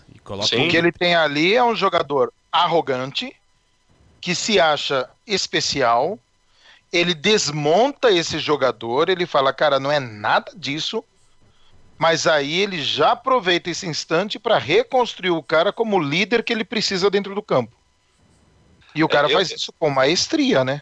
Sem dúvida. Eu acho que nesse momento eles ainda não estavam naquele super auge, né? Porque tem um momento que tem uma virada de jogo. Nesse momento ali, é, tinha um embate com o técnico, né? Grande ainda, no qual o, o, o Billy Bane estava boicotando o técnico e um boicotando o outro até a coisa encaixar mais ou menos do jeito que ele queria. Só que ainda faltava essa figura de liderança, né? Essa pessoa que ia carregar é dentro de campo esse espírito, porque ele não é um cara presente no campo. Ele começou a ser presente nos bastidores, e eu lembro até de uma outra cena que ele falava com o Peter Brand, ele nem se aproximava dos jogadores no, no início, né? Ele, queria, ele também faz um ajuste. Ele também faz um ajuste, ele também tem essa maturidade de falar assim, não, peraí, se eu quiser que a coisa funcione, eu vou ter que ir, ir pro chão de fábrica mesmo, cara, não vai ter jeito. Então ele fazia isso para ter uma facilidade na hora de fazer o, a decisão em cima da pessoa, né? Que ele explica lá, olha, é bom não se aproximar, porque se você tiver que se desligar do cara, você não, não vai ter o sentimento envolvido. Mas fazendo o gancho e voltando, o próprio é, Billy Bane tem uma, um amadurecimento ali, né, do que ele precisa, e ele faz isso que vocês falaram. Põe o cara no lugar dele, que é dar a real, e deixa o objetivo claro. Ó, o que, que nós estamos falando aqui, cara? Que é o feedback, que a gente fala tanto nas empresas. O feedback ele tem que ser assertivo, cara ele pode parecer duro para nós aqui, porque a gente tá assim, ó, tomou aí uma tapa na cara. Foi um tapa na cara. Mas ele não foi desrespeitoso em nenhum momento com o cara, ele deu a dura realidade para ele. Mas nesse momento que ele põe o cara lá embaixo, no, no lugar dele, olha, senta aí, sai das nuvens, cara, vamos pisar no chão. Ele consegue chamar o cara pra, pra mensagem real, que é da liderança. Então, assim, essa, essa cena, bicho, porra, é uma cena que. que põe, uma, põe um, uma cara no filme, assim, que eu falei, cara, esse filme é por acaso de beisebol, cara. Meu filme de gestão de pessoas, cara. Pô, caralho, tem todos os elementos ali. Sensacional, cara. É aquele famoso bate a sopra, né? ele, é. deu, ele deu uma, mas falou: ah, mas peraí, dá pra. Vamos consertar isso aí. É, é, é totalmente o que você disse, Pica. É gestão de pessoa pura ali, né? Pura, porque ele, nesse assoprar, entre aspas, ele, ele fala assim: ó, toma aí a porrada, mas aqui, cara, o objetivo é esse. Já deu pro cara uma missão, uma meta. Falou assim: olha, então vamos colocar onde você que realmente tem que estar. Tá.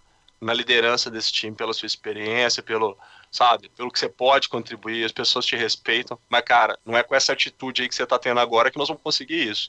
E ele teve a manha de fazer isso, cara. Foi, foi cirúrgico. Nosso queridíssimo Billy Bane aí na, na. O Brad Pitt na pele do Billy Bane nessa cena. E agora aqui, ó, essa aqui Mestre Bira escolheu. Coisa, essa, essa cena é forte, cara. Essa, essa cena é, Porque assim, eu, eu quando, quando eu vi o filme, eu não, eu não fui atrás da história real antes. Então eu fui sem saber o que tinha acontecido, cara. E essa, essa cena magoa, machuca. Vamos lá. O que o Minnesota Twins expôs foi o fato de que o Oakland A's não é um time consistente. Eles acreditavam num conceito equivocado promovido pelo gerente geral e seu braço direito, achando que podiam reinventar o beisebol. Não se pode abordar o beisebol do ponto de vista das estatísticas. Você vence no campo, jogando. Você tem que roubar, dar toquinho, sacrificar, colocar jogadores em posições estratégicas e botá-los em ação. E não se faz isso com um punhado de truques de estatística. Ninguém reinventa esse jogo. É, essa, essa cena é, é emblemática, né? Uh, vamos contextualizar o que aconteceu. O, de fato, depois de todo esse conflito dentro da equipe, o Billy Bane surta, começa a mandar jogador embora, começa a emprestar jogador, vai tirando as armas que o técnico tem para sabotar o plano de, de, de trabalho dele. E aí ele começa a conseguir de fato fazer em campo aquilo que ele queria. Aí o que acontece? O Oakland começa a vencer. E vai vencendo um jogo atrás do outro, de forma estratégica, seguindo as estatísticas e tudo mais. Inclusive, o Oakland Athletics é quem detém até hoje o recorde de vitórias consecutivas na American League. São 20 vitórias consecutivas. Caramba, hein? E, e, isso faz o, o, Oakland se tornar o favorito, né? Nossa, é, essa é a equipe que vai realmente estourar a boca do balão né, na, naquela temporada de 2002. Aí o que acontece? Vai para os playoffs, tá lá cara a cara com o Minnesota Twins, tá indo tudo muito bem, o jogo está sensacional, mas numa rebatida que no beisebol recebe o nome de fly ball, né, que é uma, uma bola alta, né? A bola sobe, em vez de ir reta para frente, ela sobe. E essa é a bola de defesa mais fácil, né? Porque ela praticamente exige que o defensor fique parado com a luva levantada e a, a bola cai na porra da luva, né? Ou seja, naquele instante, todo o trabalho, todo o plano, tudo que tinha sido feito se desmorona de uma vez. E, e o Oakland Athletics é eliminado nos playoffs e não vai nem disputar a World Series e o sonho acabou ali. Ou seja, a, essa frase que é dita após esse, esse acontecimento é exatamente lá da velha guarda, dos clássicos, mostrando para ele que não adianta ele vir com ideias novas, com estatística, com números, que beisebol não permite que isso vença jogo. Que o jogo é vencido na intuição, na experiência, nos detalhes e tudo mais. E, e, e é muito forte porque é um momento que Inclusive, a maneira como foi filmada isso e colocada no filme te dá a impressão de que o filme vai acabar ali. É. É, te, te, dá aquela, aquela sensação de. de é, como é que fala? De frustração. Porque você, espectador, começa a torcer pelo time. Você fala: caramba, isso tem que dar certo. A sequência das 20 vitórias foi mostrada de uma maneira fenomenal, que você vai se empolgando com o filme. E aí, de repente, aquele balde de gelo e essa frase emitida pelos, pe pelos clássicos, né, pelos dinossauros lá do beisebol e tudo mais. Porém, aí vem o plot twist do negócio, né? Que é exatamente o Bane não sabe o que vai fazer, se ele vai ser demitido, se ele não vai ser demitido Dali a pouco oferecem para ele mais um ano de contrato e ele é convidado para ir a Boston, lá no Red Sox, que é uma das maiores equipes do beisebol mundial, e fazem uma oferta para ele, né? Venha ser o manager aqui do, do Red Sox. O que o filme não mostra é o seguinte: o filme mostra que ele declinou, né? Ele realmente recusou a oferta e ele segue, ele seguiu no Oakland. Mas ele tá lá o, até hoje, né? Pelo que me consta, sim. Sim, sim. O que, o, o que o filme não mostra é que o filme fala o que acontece, mas ele não, não, não dá um, um pequeno detalhe. Realmente, o Benny não foi para o Red Sox, mas o Red Sox venceu a World Series logo em seguida. É, acho que um ano, dois anos, dois depois, anos depois, usando exatamente o método. O filme fala. É, mas o que não fala. No, no, no, final, depois do narrador. Não, é. Então, mas o que, o que não fala é assim: o Bane recusou a oferta. Ele não foi para o Red Sox, mas ele foi sim contratado como consultor do clube nos anos seguintes. Então ele conseguiu ah, tá. à distância influenciar e explicar a equipe do, do Red Sox é, esse trabalho estatístico e tudo mais, e ele conseguiu provar a eficácia do negócio é, com a, a conquista da World Series pelo, pelo Red Sox. Então, é, ao mesmo tempo que é uma cena que está mostrando que, meu, ó, fudeu, acabou, esquece, isso realmente não, não funcionou, mas falou assim, não, espera aí, olha, Olha como o negócio funciona e como uma equipe bem estruturada, bem ajustada, consegue colocar isso em prática e imortalizar praticamente o Billy Bane por causa dessa sacada, dessa de toda essa história de mudar o jogo, né? Ô, mestre, isso aí não tem a ver com aquela cena da metáfora que eu, que eu acho que é uma das cenas também no final, que estava até dentro das que eu escolhi, não sei se o Leozito vai querer passar ela primeiro mas que comenta justamente da, da coisa do cara não ter percebido que ele venceu. Tipo isso. Ah, não, então peraí. Tipo então, isso, então, cara. Não, então, vamos, então ouviremos aqui que tá separadinho, tá na agulha aqui já. Vamos, vamos, Vamos lá, vamos vamos, lá. vamos mais essa. Vem comigo até a sala de vídeo. Eu quero te mostrar uma coisa. Olha, eu não vou não, eu, eu não tô afim. Vem, é sério. Vem, Billy. Vem. O Vaicilia Oaks e o nosso apanhador de 120 quilos, Jeremy Brown, que, como você sabe, tem medo de correr para a segunda base. Esse é um jogo de seis semanas atrás. Esse cara vai tentar afugentar ele com uma bola forte. Jeremy vai devolver para o centro. Isso que é interessante. Porque Jeremy vai fazer o que ele nunca faz. Ele vai atrás. Ele vai circuncidar então vai atrás. Certo? Esse é o pesadelo do Jeremy virando realidade.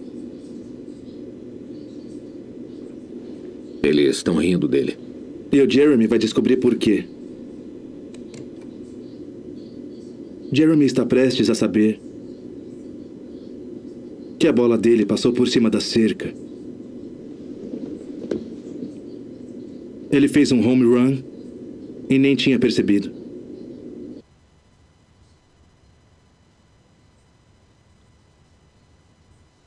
É, dando um contexto aqui, né? O vídeo que ele tá mostrando é realmente é um jogador deles rebatendo uma bola, né? E quando ele parte É um correr- jogador muito gordo deles, É. ba- rebatendo uma bola. E quando ele vai partir pra corrida da segunda base, ele escorrega e cai. Né? É, Escorrega ali, cai e tenta voltar pra base e se manter em pé, né? Ali, é, pra não ser eliminado, né? E aí nessa hora que todo mundo ri E dele e, e tudo, mas aí ele vai. Vão, vão falar, meu, foi home run e tal. E aí ele faz a volta completa e marca o ponto. Ô, Bira, você que, que É, manja mais, esse, esse jogador é o que eles chamam de slugger? Que é o cara que enfia a porrada mesmo? Exatamente. É, é o cara que é. O, o maior nome desse tipo aí da história foi o Baby Ruth, né, jogador do New York Yankees, do Yankees. que é um cara que não tem forma física. Ah, o, o Ruth, por exemplo, era barrigudo, beberrão, fumante. Só que ele tinha uma força no braço e uma precisão na rebatida que a probabilidade da bola chegar a ele ser home run era muito grande. Tanto é que ele manteve o recorde de home runs durante muito tempo. Caramba? E, e cá entre nós, pro cara que faz home run, a forma física dele não importa. É, para o ouvinte que não, não conhece a expressão, é aquela rebatida que manda a bola para fora do estádio. É né? Ou isolada, para né? fora do estádio ou para arquibancada. E aí você não tem que correr, você tem que dar a volta, tem que passar por todas as bases e retornar para a base, para home plate, mas você não tem que correr, porque a bola não tem como voltar. Né? Então, é- é, esse tipo de jogador é bem valorizado, inclusive. né? O slugger é o, é o cara fortão, consegue é, rebater, ele tem uma precisão boa de rebatida, mas que não é necessariamente um atleta, assim, né, de porte, né? Não tem porte atlético e tudo mais. É, Mestre, deixa eu te fazer uma pergunta. fecha, né, a- vai fechar a série de rebatidas, né? Ele é um dos últimos a entrar. porque, Exatamente, é, ele os é um dos últimos. Os outros vão conquistando as bases e aí vem o Slugger pra bater um home run, bater a bola longe e todo mundo conseguir dar a volta. né? Ah, é isso Hum. que eu ia perguntar. É aí que acumula ponto e parece que o home run dá mais uma pontuação mais alta, porque tem todo Não. mundo pontuando ali, é isso? Como é que Não, funciona? é assim. O, o que acontece é o seguinte: imagine bases vazias, o cara vai lá, rebate e faz um home run. Ele vai ganhar um ponto como qualquer ponto. Ah, Ele que ele vai dar a volta no diamante e retorna. Se é por isso que a lógica do, do Peter Brand funciona. Se os caras foram ocupando as bases ou porque rebateram ou porque andaram, não importa. Se eles ocuparam as bases, no momento que um rebatedor faz o home run, todos que estão ocupando bases vão chegar a home plate. Então, se você tem Ah, o rebatedor mais um, são dois pontos. Um rebatedor Entendi. mais dois, são três pontos. Agora, quantas bases? são três bases. Se você tem as três bases ocupadas E, e, o rebatedor? faz o home run, aí você conseguiu um Grand Slam Home Run, que é aquele que dá quatro pontos pro time. Ah, entendi. Olha, e, e é- essa questão. Ah, pode falar. Que é uma coisa linda de se ver, cara. É, é, Eu me arrepio só de falar. Massa, cara. É isso que eu ia te perguntar mesmo, porque assim, a questão da metáfora é que o que tem na conversa, né, dos dois, né, do, do, do nosso amigo Gui Oliveira lá, né, o queridíssimo Peter Brand com o Billy Bane, é, é que ele tá comparando essa metáfora, né, o cara fez um, uma grande jogada, vamos dizer assim, um- marcou um grande score, né, com esse home run, e não percebeu, né? Essa é, é a grande metáfora, porque por mais que ele tenha saído de- derrotado, né, dos playoffs, igual vocês contaram que o filme conta também, que é a realidade, é, essa sensação de ter perdido é aparente, né? Porque ele venceu, cara, ele mudou o jogo, né? Sim. Ele, ele mudou o jogo, então ele venceu. Só que eu tô lembrando de uma outra cena que a gente não comentou antes, que agora eu fiquei um pouquinho confuso. Tem uma cena que aquele rapaz que, que era um, um pitcher, que é o He- Het- Hetberg, rebate uma bola quando o jogo tava, tipo, sei lá, 11 a 0 é, o outro time começa a empatar o jogo, tá tudo errado, aí chega ao 11 a 11 e aí esse cara rebate. E o pessoal É, ele conseguiu um home run. Isso é antes desse playoff, certo? Sim, sim. é no É, vigésimo naquela. jogo. é- essa é a vigésima, exatamente, é a vigésima vitória. Ah, pode crer. Porque eles estavam disputando esse jogo, já tinham o 19 vitórias em sequência. Ah, essa é a vitória do recorde, né? Isso, essa é a vigésima vitória. Exato, exato. Que eles estavam ganhando de 11 a 0. Inclusive a filhinha do, do Billy Bane fala ao telefone: Não, você pode voltar pro estádio, pai. Porque, meu, tá 11 a 0, né? E a outra equipe consegue encostar, fazer 11 a Caramba, 11. hein? E o rebatedor completamente inepto, né? O cara tá lá É. só pra andar pra primeira base. Tem o cagaço de rebater um home run e aí ganhar a partida e dar o recorde pro. Mas tal- talvez pela aquele, aquela questão, né? Que eles procuraram um cara que não tá mais na função dele, mas que tem o tempo de bola, né? Que, Que foi treinado. que foi treinado para fazer Sim. aquilo, mas tem outras habilidades. Que é o que eu sempre falo da gestão de pessoas, que o grande desafio do gestor é combinar essas habilidades e aperfeiçoar o cara para que ele possa evoluir no seu desempenho. Isso eu achei fantástico. Não, mas Cara, e nessa hora aí a gente tem também o técnico se rendendo, porque é, o, plano, o planejamento dele sempre foi colocar o, o, o Hatterberry aí pra entrar primeiro. E ele nunca colocava. É, é, é, E é naquela verdade. hora ali, e naquela hora ali, é, é, o jogo. Pô, os caras viram 11 a 0 É um puta placar largo no beisebol. Difícil você, acho que, virar um jogo de 11 a 0 né? E, os- e o, o adversário chegou 11 a 11 Foi um empate. E aí você Caramba, começa hein? depois a abrir, né, outra, outros, o- o- outros ins ali, outras entradas pra desempatar. E aí de cara o cara me. Aí você vê que o técnico. Ó, vai fulano, né? Então ali, você É. também tem o técnico ali é, tendo que se render ao planejamento do Billy Bane. É. Verdade. Verdade. Cara, mas que bacana, né? E o o que eu não sabia, que o Bira comentou, é voltando já pro fim do filme novamente, no, naquelas cenas pós-créditos lá, pós-créditos não, né? Que, que tem aquela tela preta com contando, né, o que aconteceu depois, né? é, fala que de fato o time dele, é, ele continuou no time, né? Fez a escolha para continuar e que o Boston tinha é, vencido com o mesmo método. Agora eu não sabia que ele tinha sido consultor. Caramba, isso Ele isso- atuou isso como fala? consultor. É, isso aí Ah. também não. Não fala no filme, mas fala na biografia do. Na biografia, não. Ah. Isso Na... torna a vitória dele mais Esse- completa esse- ainda. Esse Moneyball, é, o filme, surgiu de um livro que foi escrito pelo. Pelo Peter Brand, já esqueci o nome do rapaz. né, do- Ah. O Peter Brand verdadeiro. É Ele que escreveu o livro É o contando Gui, toda a história. O Gui, claro. E, e contando o que acontece. E está registrado, sim, que o. O, não só está registrado no livro, mas está registrado também nos anais da, da World Series, da American League e tudo mais, que o Billy Bane atua como consultor. ah, Não sei se ainda atua, mas atuou como consultor no Boston Red Sox. A Entendi. partir de 2002. Ah, tá. Mas foi o Billy Bane que, que virou consultor do Red Sox, isso? Red Sox, exatamente. Tá. E o, e o Paul De Podesta, que é o Peter Paul de Brand, Podesta, obrigado. ele, ele continuou lá, você sabe de... de- Continua como manager. Eu não sei se ele ainda está no no Oakland, mas ele continuou como é, não exatamente manager, mas dentro da equipe gestora do, do clube. Eu tô pesquisando. ele tá no aqui. Não, não, peraí, peraí, Bira, peraí. Ele está no É, Cleveland desculpa, Browns, é, que é do futebol. É, isso, isso. Na verdade, o tá livro futebol, não é do. É, não, fala, fala aí. Não, não, eu só perguntei, ele tá no futebol americano agora? É, isso, isso. Na verdade, é, o, o Paul de Podesta, o sonho dele era trabalhar com futebol. Ele acabou indo pro beisebol porque foi uma oportunidade que surgiu.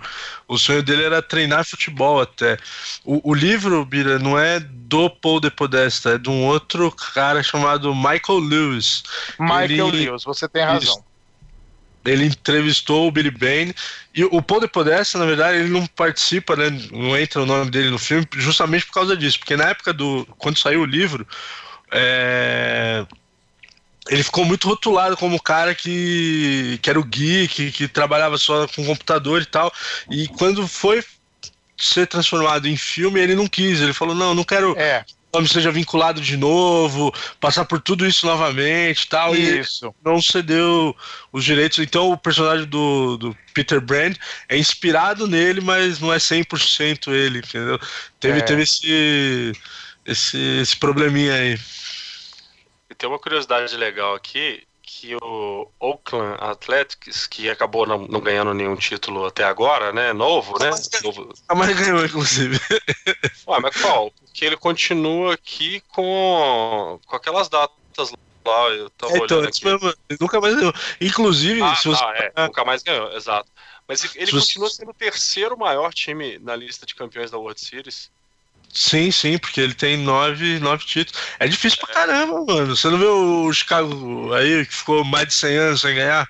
Ganhou esse ano, né? É complicado. Yankees, é, é Yankees no primeiro lugar, né? Que tem muitos títulos. É o Cardinals e aí vem o Athletics. Yankees com lindos 27 títulos. É muita coisa, cara. O segundo colocado tem 11 e o terceiro colocado 9 e depois vem uma galera empatada com 8 e aí vem os picados, né? Mas aqui, é, no, no Moneyball aqui, quando você busca a referência do, do livro, na época, né, que se passa a história, engraçado, o Oakland, que é um, um time tradicionalíssimo e terceiro maior campeão, na época ele era o terceiro men- menor orçamento de, de, de todos, né? Acho que quem tava mais pobrezinho lá era só o Washington Nationals e o Tampa Bay Rays. Ele era tipo um, um time pequeno da época. Ele se tornou um time pequeno em, em termos de grana, né? Na época que, que, que eles precisaram virar o jogo. Então, realmente, Sim. a situação não era só orçamento, não. Eles estavam entre os menores orçamentos, por isso que o pessoal fez- fazia tanto pouco deles, né? Nas entrevistas lá, nos, Sim. nas tentativas de trocar jogador. Tanto é que quando no começo do filme ele ele perde nos playoffs para a World Series, que ele perde para os Yankees inclusive, ele fala como é que um clube é uma franquia de 38 milhões vai competir com uma de 120 milhões, entendeu? É. E, e é esse o argumento que ele tem para tentar conseguir atletas que não vai, ah, o clube não libera porque não tem dinheiro e é quando ele vai buscar alternativas e acaba conhecendo o, o Gui. o Gui. É, então, mas- Pronto, ficou, virou mas o- Gui, né? Mas o grande Virou lance Gui. é que assim, não é só o clube não libera. Porque, assim, isso falando do filme, claro. A hora que ele vai falar com o dono da equipe, com o representante do dono, não sei, enfim, o cara fala, meu, nós somos um clube pequeno, vamos continuar pequeno. A gente não vai mexer com isso. Isso. E ele tem É o uma- que tem pra hoje. É, e, e ele tem. E, esse cara, assim, eu acho legal isso no filme, porque ele tem uma vontade de ser campeão que ninguém tirou dele. É, isso é massa. assim, é, é, foi um puta talento na juventude, não despontou como atleta profissional, teve uma carreira ali curta, mas esse cara nunca perdeu a gana de querer ser, de querer ser o melhor, de querer vencer, né? É, é, e, e se, e se a gente for ver, ele só, toma porrada, né? Assim, pegar a vida, né? Até, Ah. até aquele momento, pra ele é só pancada, ele não tem nada. Verdade. Cabuloso, né, cara? né? E a- a- eu vou colocar aqui a última cena, foi eu que escolhi essa aqui. É, Vamos rapidinho aqui com essa, porque acho que aí já dá pra emendar aqui alguns comentários aí que eu, que eu gostaria de fazer.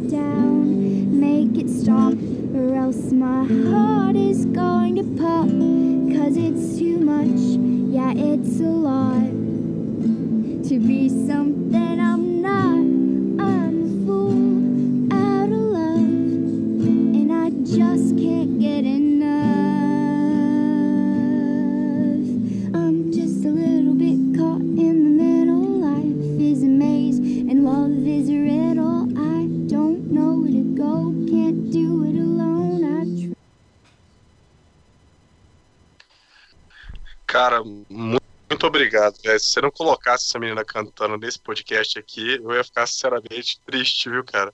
Que pra mim foi uma das coisas mais legais dessa relação pai filho aí, cara, que eu vi no filme, cara. Que foda. Porque é uma coisa que assim, né, a gente acaba acabou falando pouco, né? O filme também não mostra muito, mas a gente vê, né, o, o Billy Bane aí com, né, ele é divorciado, né? A, a esposa tem um outro relacionamento, ele tem uma filha já aí, acho que adolescente, enfim.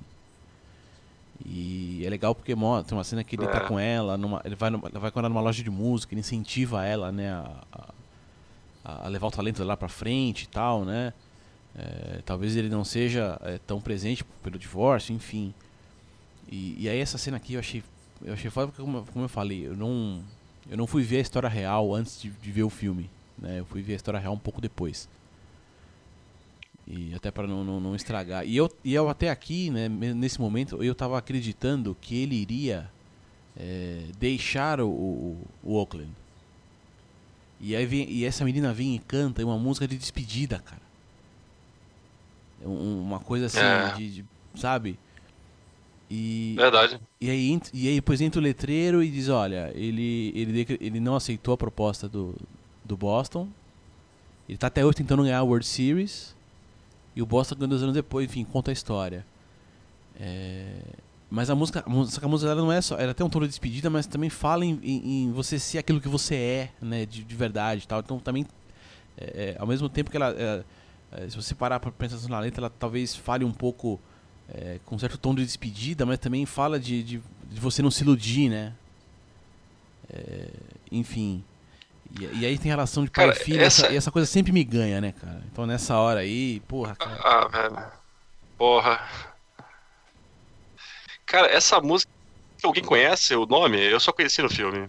Não, só, só ouvi no filme também, não sei.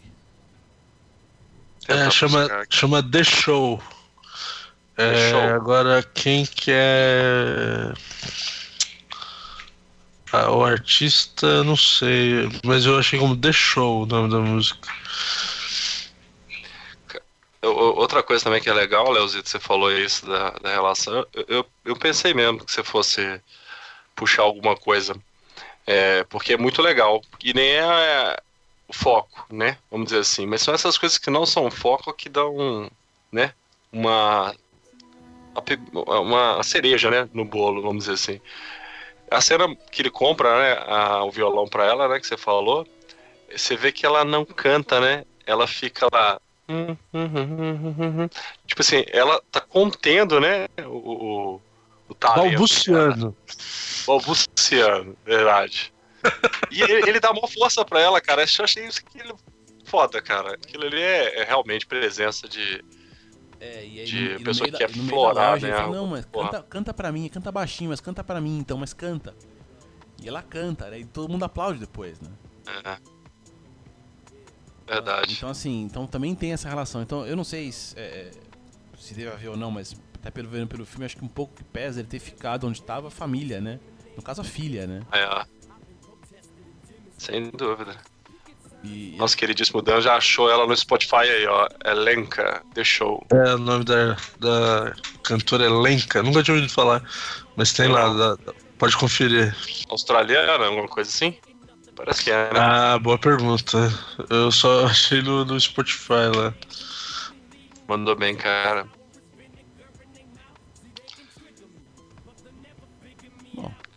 Acho que do filme, alguém tem mais alguma coisa? É isso mesmo, australiano e tal. Cara, não, bicho, filme, é, porra, surpreendeu, viu, Leozito? Excelente dica. Fala pros nossos ouvintes que tá no Netflix, né? Não querendo fazer propaganda pro Netflix, já falamos do Spotify também, a gente não ganha nada com isso, mas é, como é, Não ganha, é algo perde, que você né? assina, né, não perde.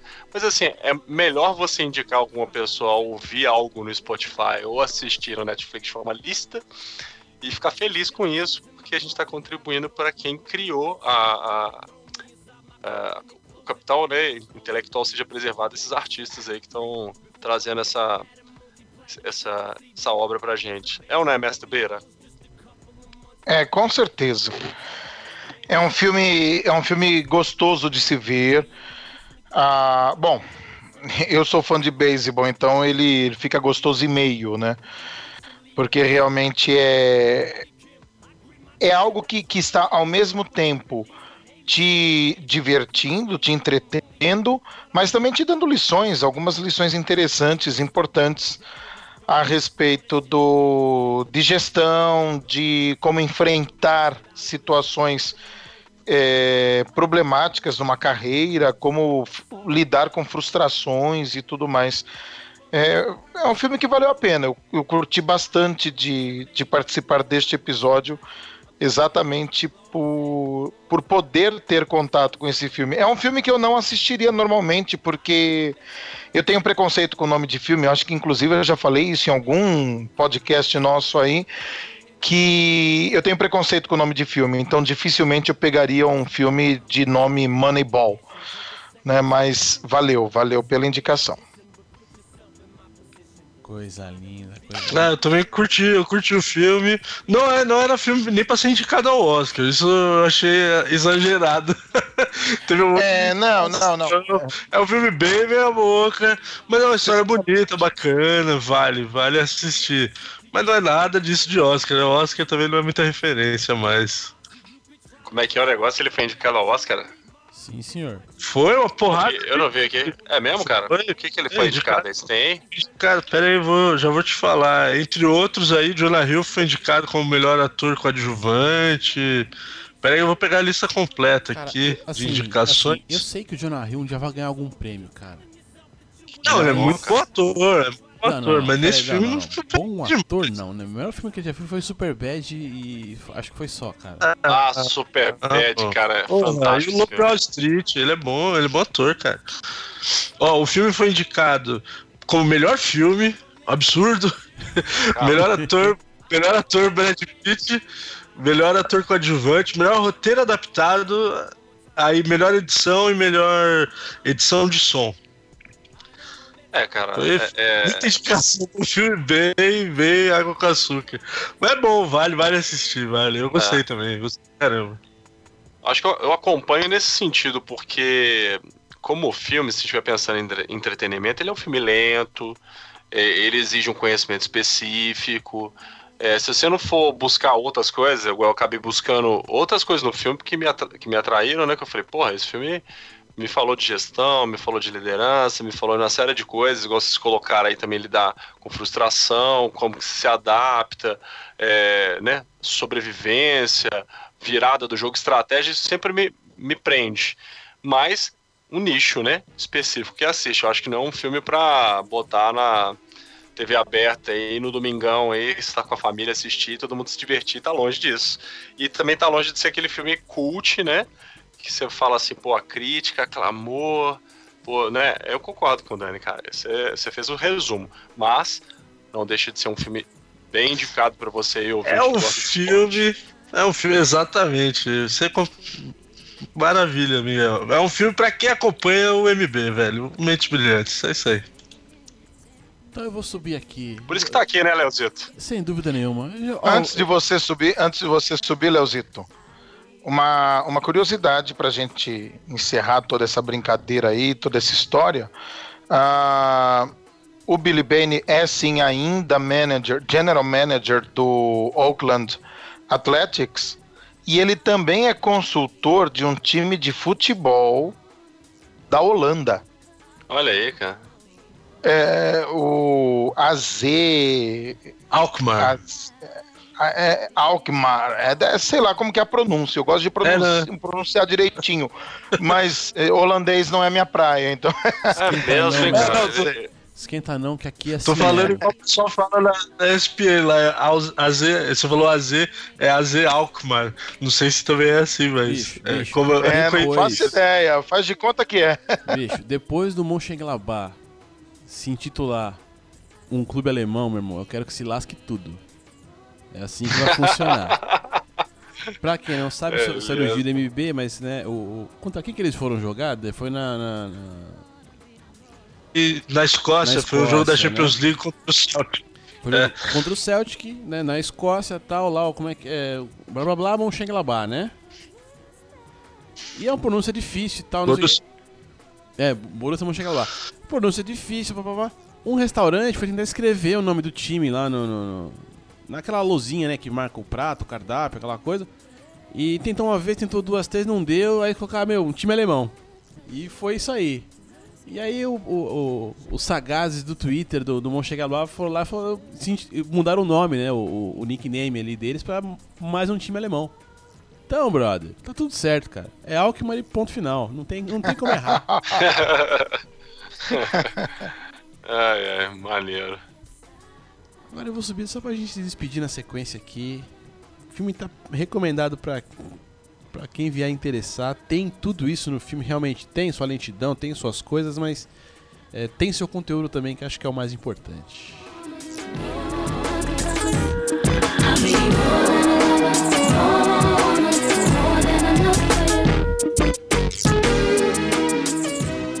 Essa subidinha, essa descidinha aqui é só pra gente aqui começar a se despedir. É, normalmente aqui nessa hora eu deixaria aqui, né, é, todos os jabás para os convidados e tudo mais. Mas como, né, a gente tá tudo em família aqui, Dani, vamos começar a puxar aqui aí os caras se apresentam, fica mais fácil, né? Então já vamos apresentar a família, família podcast aqui. A gente começa pelo Pixel Velho ali. Cara, pixelvelho.com.br. Jairo Vieira, videogames antigos, nostalgia, cheiro de mofo. É, agora deve ter as novidades da Comic Con, que ele conseguiu ir pra lá, olha que coisa linda.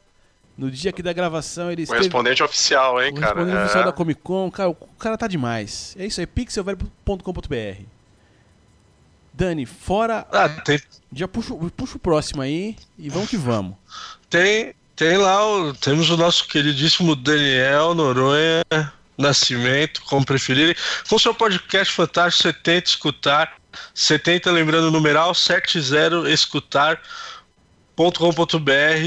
Escutem lá o nosso Dani desabafando, colocando todas as suas ideias pra fora, sempre quando dá, né? Então cobrem ele também no Twitter, hashtag queremos 70. Manda lá, galera. Não esqueçam nunca. Ó, se chegou até aqui, para agora, vai pro Twitter, hashtag queremos 70 para arroba 70 escutar ou para SN underline Daniel. Faça isso agora, por favor, é que eu te peço, meu querido ouvinte. Peço com todo carinho. Boa, Vamos boa. botar uma pressãozinha, porque ele funciona na pressão, é na pressão que ele gosta. Fora isso, a gente também tem ali, ó, friendzone.com.br. Ali a gente vai encontrar o nosso querido Jonah Hill, quer dizer, Gui Oliveira, né? O garoto é demais, não para, é podcast, é canal de YouTube, é gameplay, é MOBA pra vender. é, tem a Bruna também que cola por lá, todo mundo, enfim, o moleque não para, é frenético, friendzone.com.br, que você não vai se arrepender. Bira, agora o microfone é seu. Bom, é professor Bira atualmente é, o mestre da correria, então realmente eu estou só na participação aí do pod- podcasts dos colegas. né? Estamos aí na família Pixel Velho. Tem o meu canal no YouTube voltado para vestibular, Enem e tudo mais, youtube.com.br Biraneves. Se quiser dar uma olhadinha lá no site, está com um único artigo, porque realmente tem que passar por uma reformulação. Mas vamos deixar assim. Professor Bira, membro da família Pixel Velho. Coisa linda. Miguel, todo seu, meu querido. Fala, meu garoto. Bom, é, Miguel Manrubia, também conhecido como Andarilho, podcast que fala de N assuntos, desde gestão de pessoas, HQ, filmes, etc. Para quem quiser conhecer, andarilhoconectado.com.br. Também sou integrante da família Pixel Velho. Sempre que puder, também estou por aqui, no Mentes Brilhantes. Ouvinte de todos esses podcasts aí, então recomendo para todo mundo. São excelentes. Somos todos uma, uma grande família. E você vai sempre ver um ou outro no podcast de, de cada um. Isso aí é, é fato. A gente se ajuda e é isso que é tão bonito. E agora torcendo cada vez mais pelo Oakland Athletics ganhar de fato seu, seu título aí com a batuta aí do nosso querido Billy Bane. Sinto muito, meu caro Miguel, desculpa de interromper, mas fale por você. Não estou torcendo para o Oakland ganhar a World Series. Eu quero que o Oakland se exploda. É New York Yankees na cabeça. E assim vai ficar, meu caro. Isso, isso, Vai isso ser é o melhor do um esporte. né? É- aqui, hein? essa paixão é o melhor do Ah, esporte, cara, sem dúvida nenhuma. Eu ia perguntar isso, eu ia perguntar isso. Eu senti um eufemismo maior por parte do Bira quando ele falou do New York e os 27 títulos, mas eu fiquei na dúvida se era o time dele. Eu ia perguntar. Agora fechou, pra mim fechou o programa. se, se ele falasse do, do uniforme do, do Yankees, que é aquela coisa clássica, com aquela inspiração, eu ia falar, agora tem certeza. Porque Cara, eu tenho é- uma grande. é- Eu tenho uma. Eu tenho, eu tenho assim, uma não, eu tenho duas grandes paixões na minha vida, que são as cidades de São Paulo e Nova York. E, de fato, dentro de Nova York, cara, não existe nada mais emblemático do que os New York Yankees. É, então, realmente, eu sou apaixonado por esse clube, sou apaixonado por essa cidade. É, não, não tem jeito, cara. Eu não sei como isso começou. Vem lá de pequenininho, sabe? E, e não dá, não dá. Não tem, é, é paixão mesmo. O fato dele ter 27 títulos na boa não significa nada, porque foram poucos os títulos que eu realmente vi. Poucos não, né? É, É, você viu um bocado, mas é não, contemporâneo. não, ele, eu vi, né? eu vi. É porque assim, na minha lembrança, eu comecei a acompanhar o, o beisebol por volta de 82, 83, e de lá pra cá os Yankees tiveram uns qua- cinco. Só sete Se títulos. não estou enganado, cinco títulos da World Series. Ah, tá. Da World então, Series. a, é, é, conta o porque título da liga na dele é- também, né? É, porque se ele está com o título da World Series, ele ganhou na, na liga, mas ele teve também dois outros anos em que ele ganhou na liga, mas não ganhou a World Series. Ah, tá, É, então são cinco mesmo, tem razão. Cinco. São cinco. Então, assim, independentemente de, disso, né? Mas pela história do clube, por. Cara, aquele estádio deles é uma coisa fenomenal. Então, não sei. é, isso, isso existe. É, sou um fanático por esse time. E aí, meu querido ouvinte, é o seguinte, pra você que ou- ouviu nós todos aqui, sabe, de todos esses podcasts, esse pessoal vira e mexe, se reúne no Sexta Sem Edição. sextasemedição.com.br ou sexta sem edical pra ficar falando. Você, você que mais das internet, você sabe que eu não preciso ficar aqui, né? Sexta sem edical, porque isso é muito chato. .com.br e você vai encontrar esses caras aqui reunidos pra falar sobre qualquer coisa sem sem edição, basicamente. Resumiu bem. Enfim, essa aqui é, é a nossa família, aqui é, o, é, amigos aqui que, enfim, é, é poucas palavras para definir isso. É até difícil definir essa, é, é, essa amizade. Acho que família é que mais, que mais acaba encaixando mesmo, não tem jeito.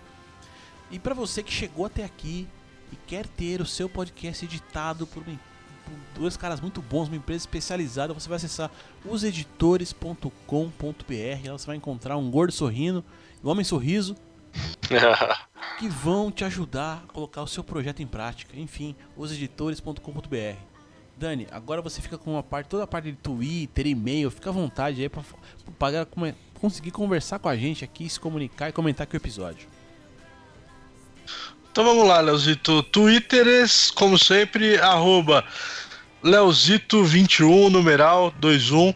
Ou para mim, lá, Daniel Car... Dan Carvalho 982, que entrega a minha idade violentamente, né? Mas manda lá seu Twitter. Miguel, quer deixar aí também tweetão?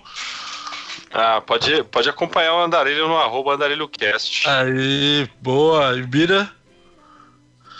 Olha, eu estou em qualquer rede social terminando em Bira Neves. Fechou. Ou entra aí também no post desse, desse programa, vai ter lá, como o Leozito fala, dá uma, dá uma rolada para baixo, tem lá, deixe seus comentários, ou se preferir, mande um e-mail lá, contato arroba mentesbrilhantes.net.br. Acertei tudo, Léo? Certíssimo. Eu sempre dou uma vacilada aí. Ah, não, mas não, tá, então... tá, tá perfeito, perfeito. Eu sempre esqueço de algum. Mas é isso aí, né, galera? Acho que por hoje é só.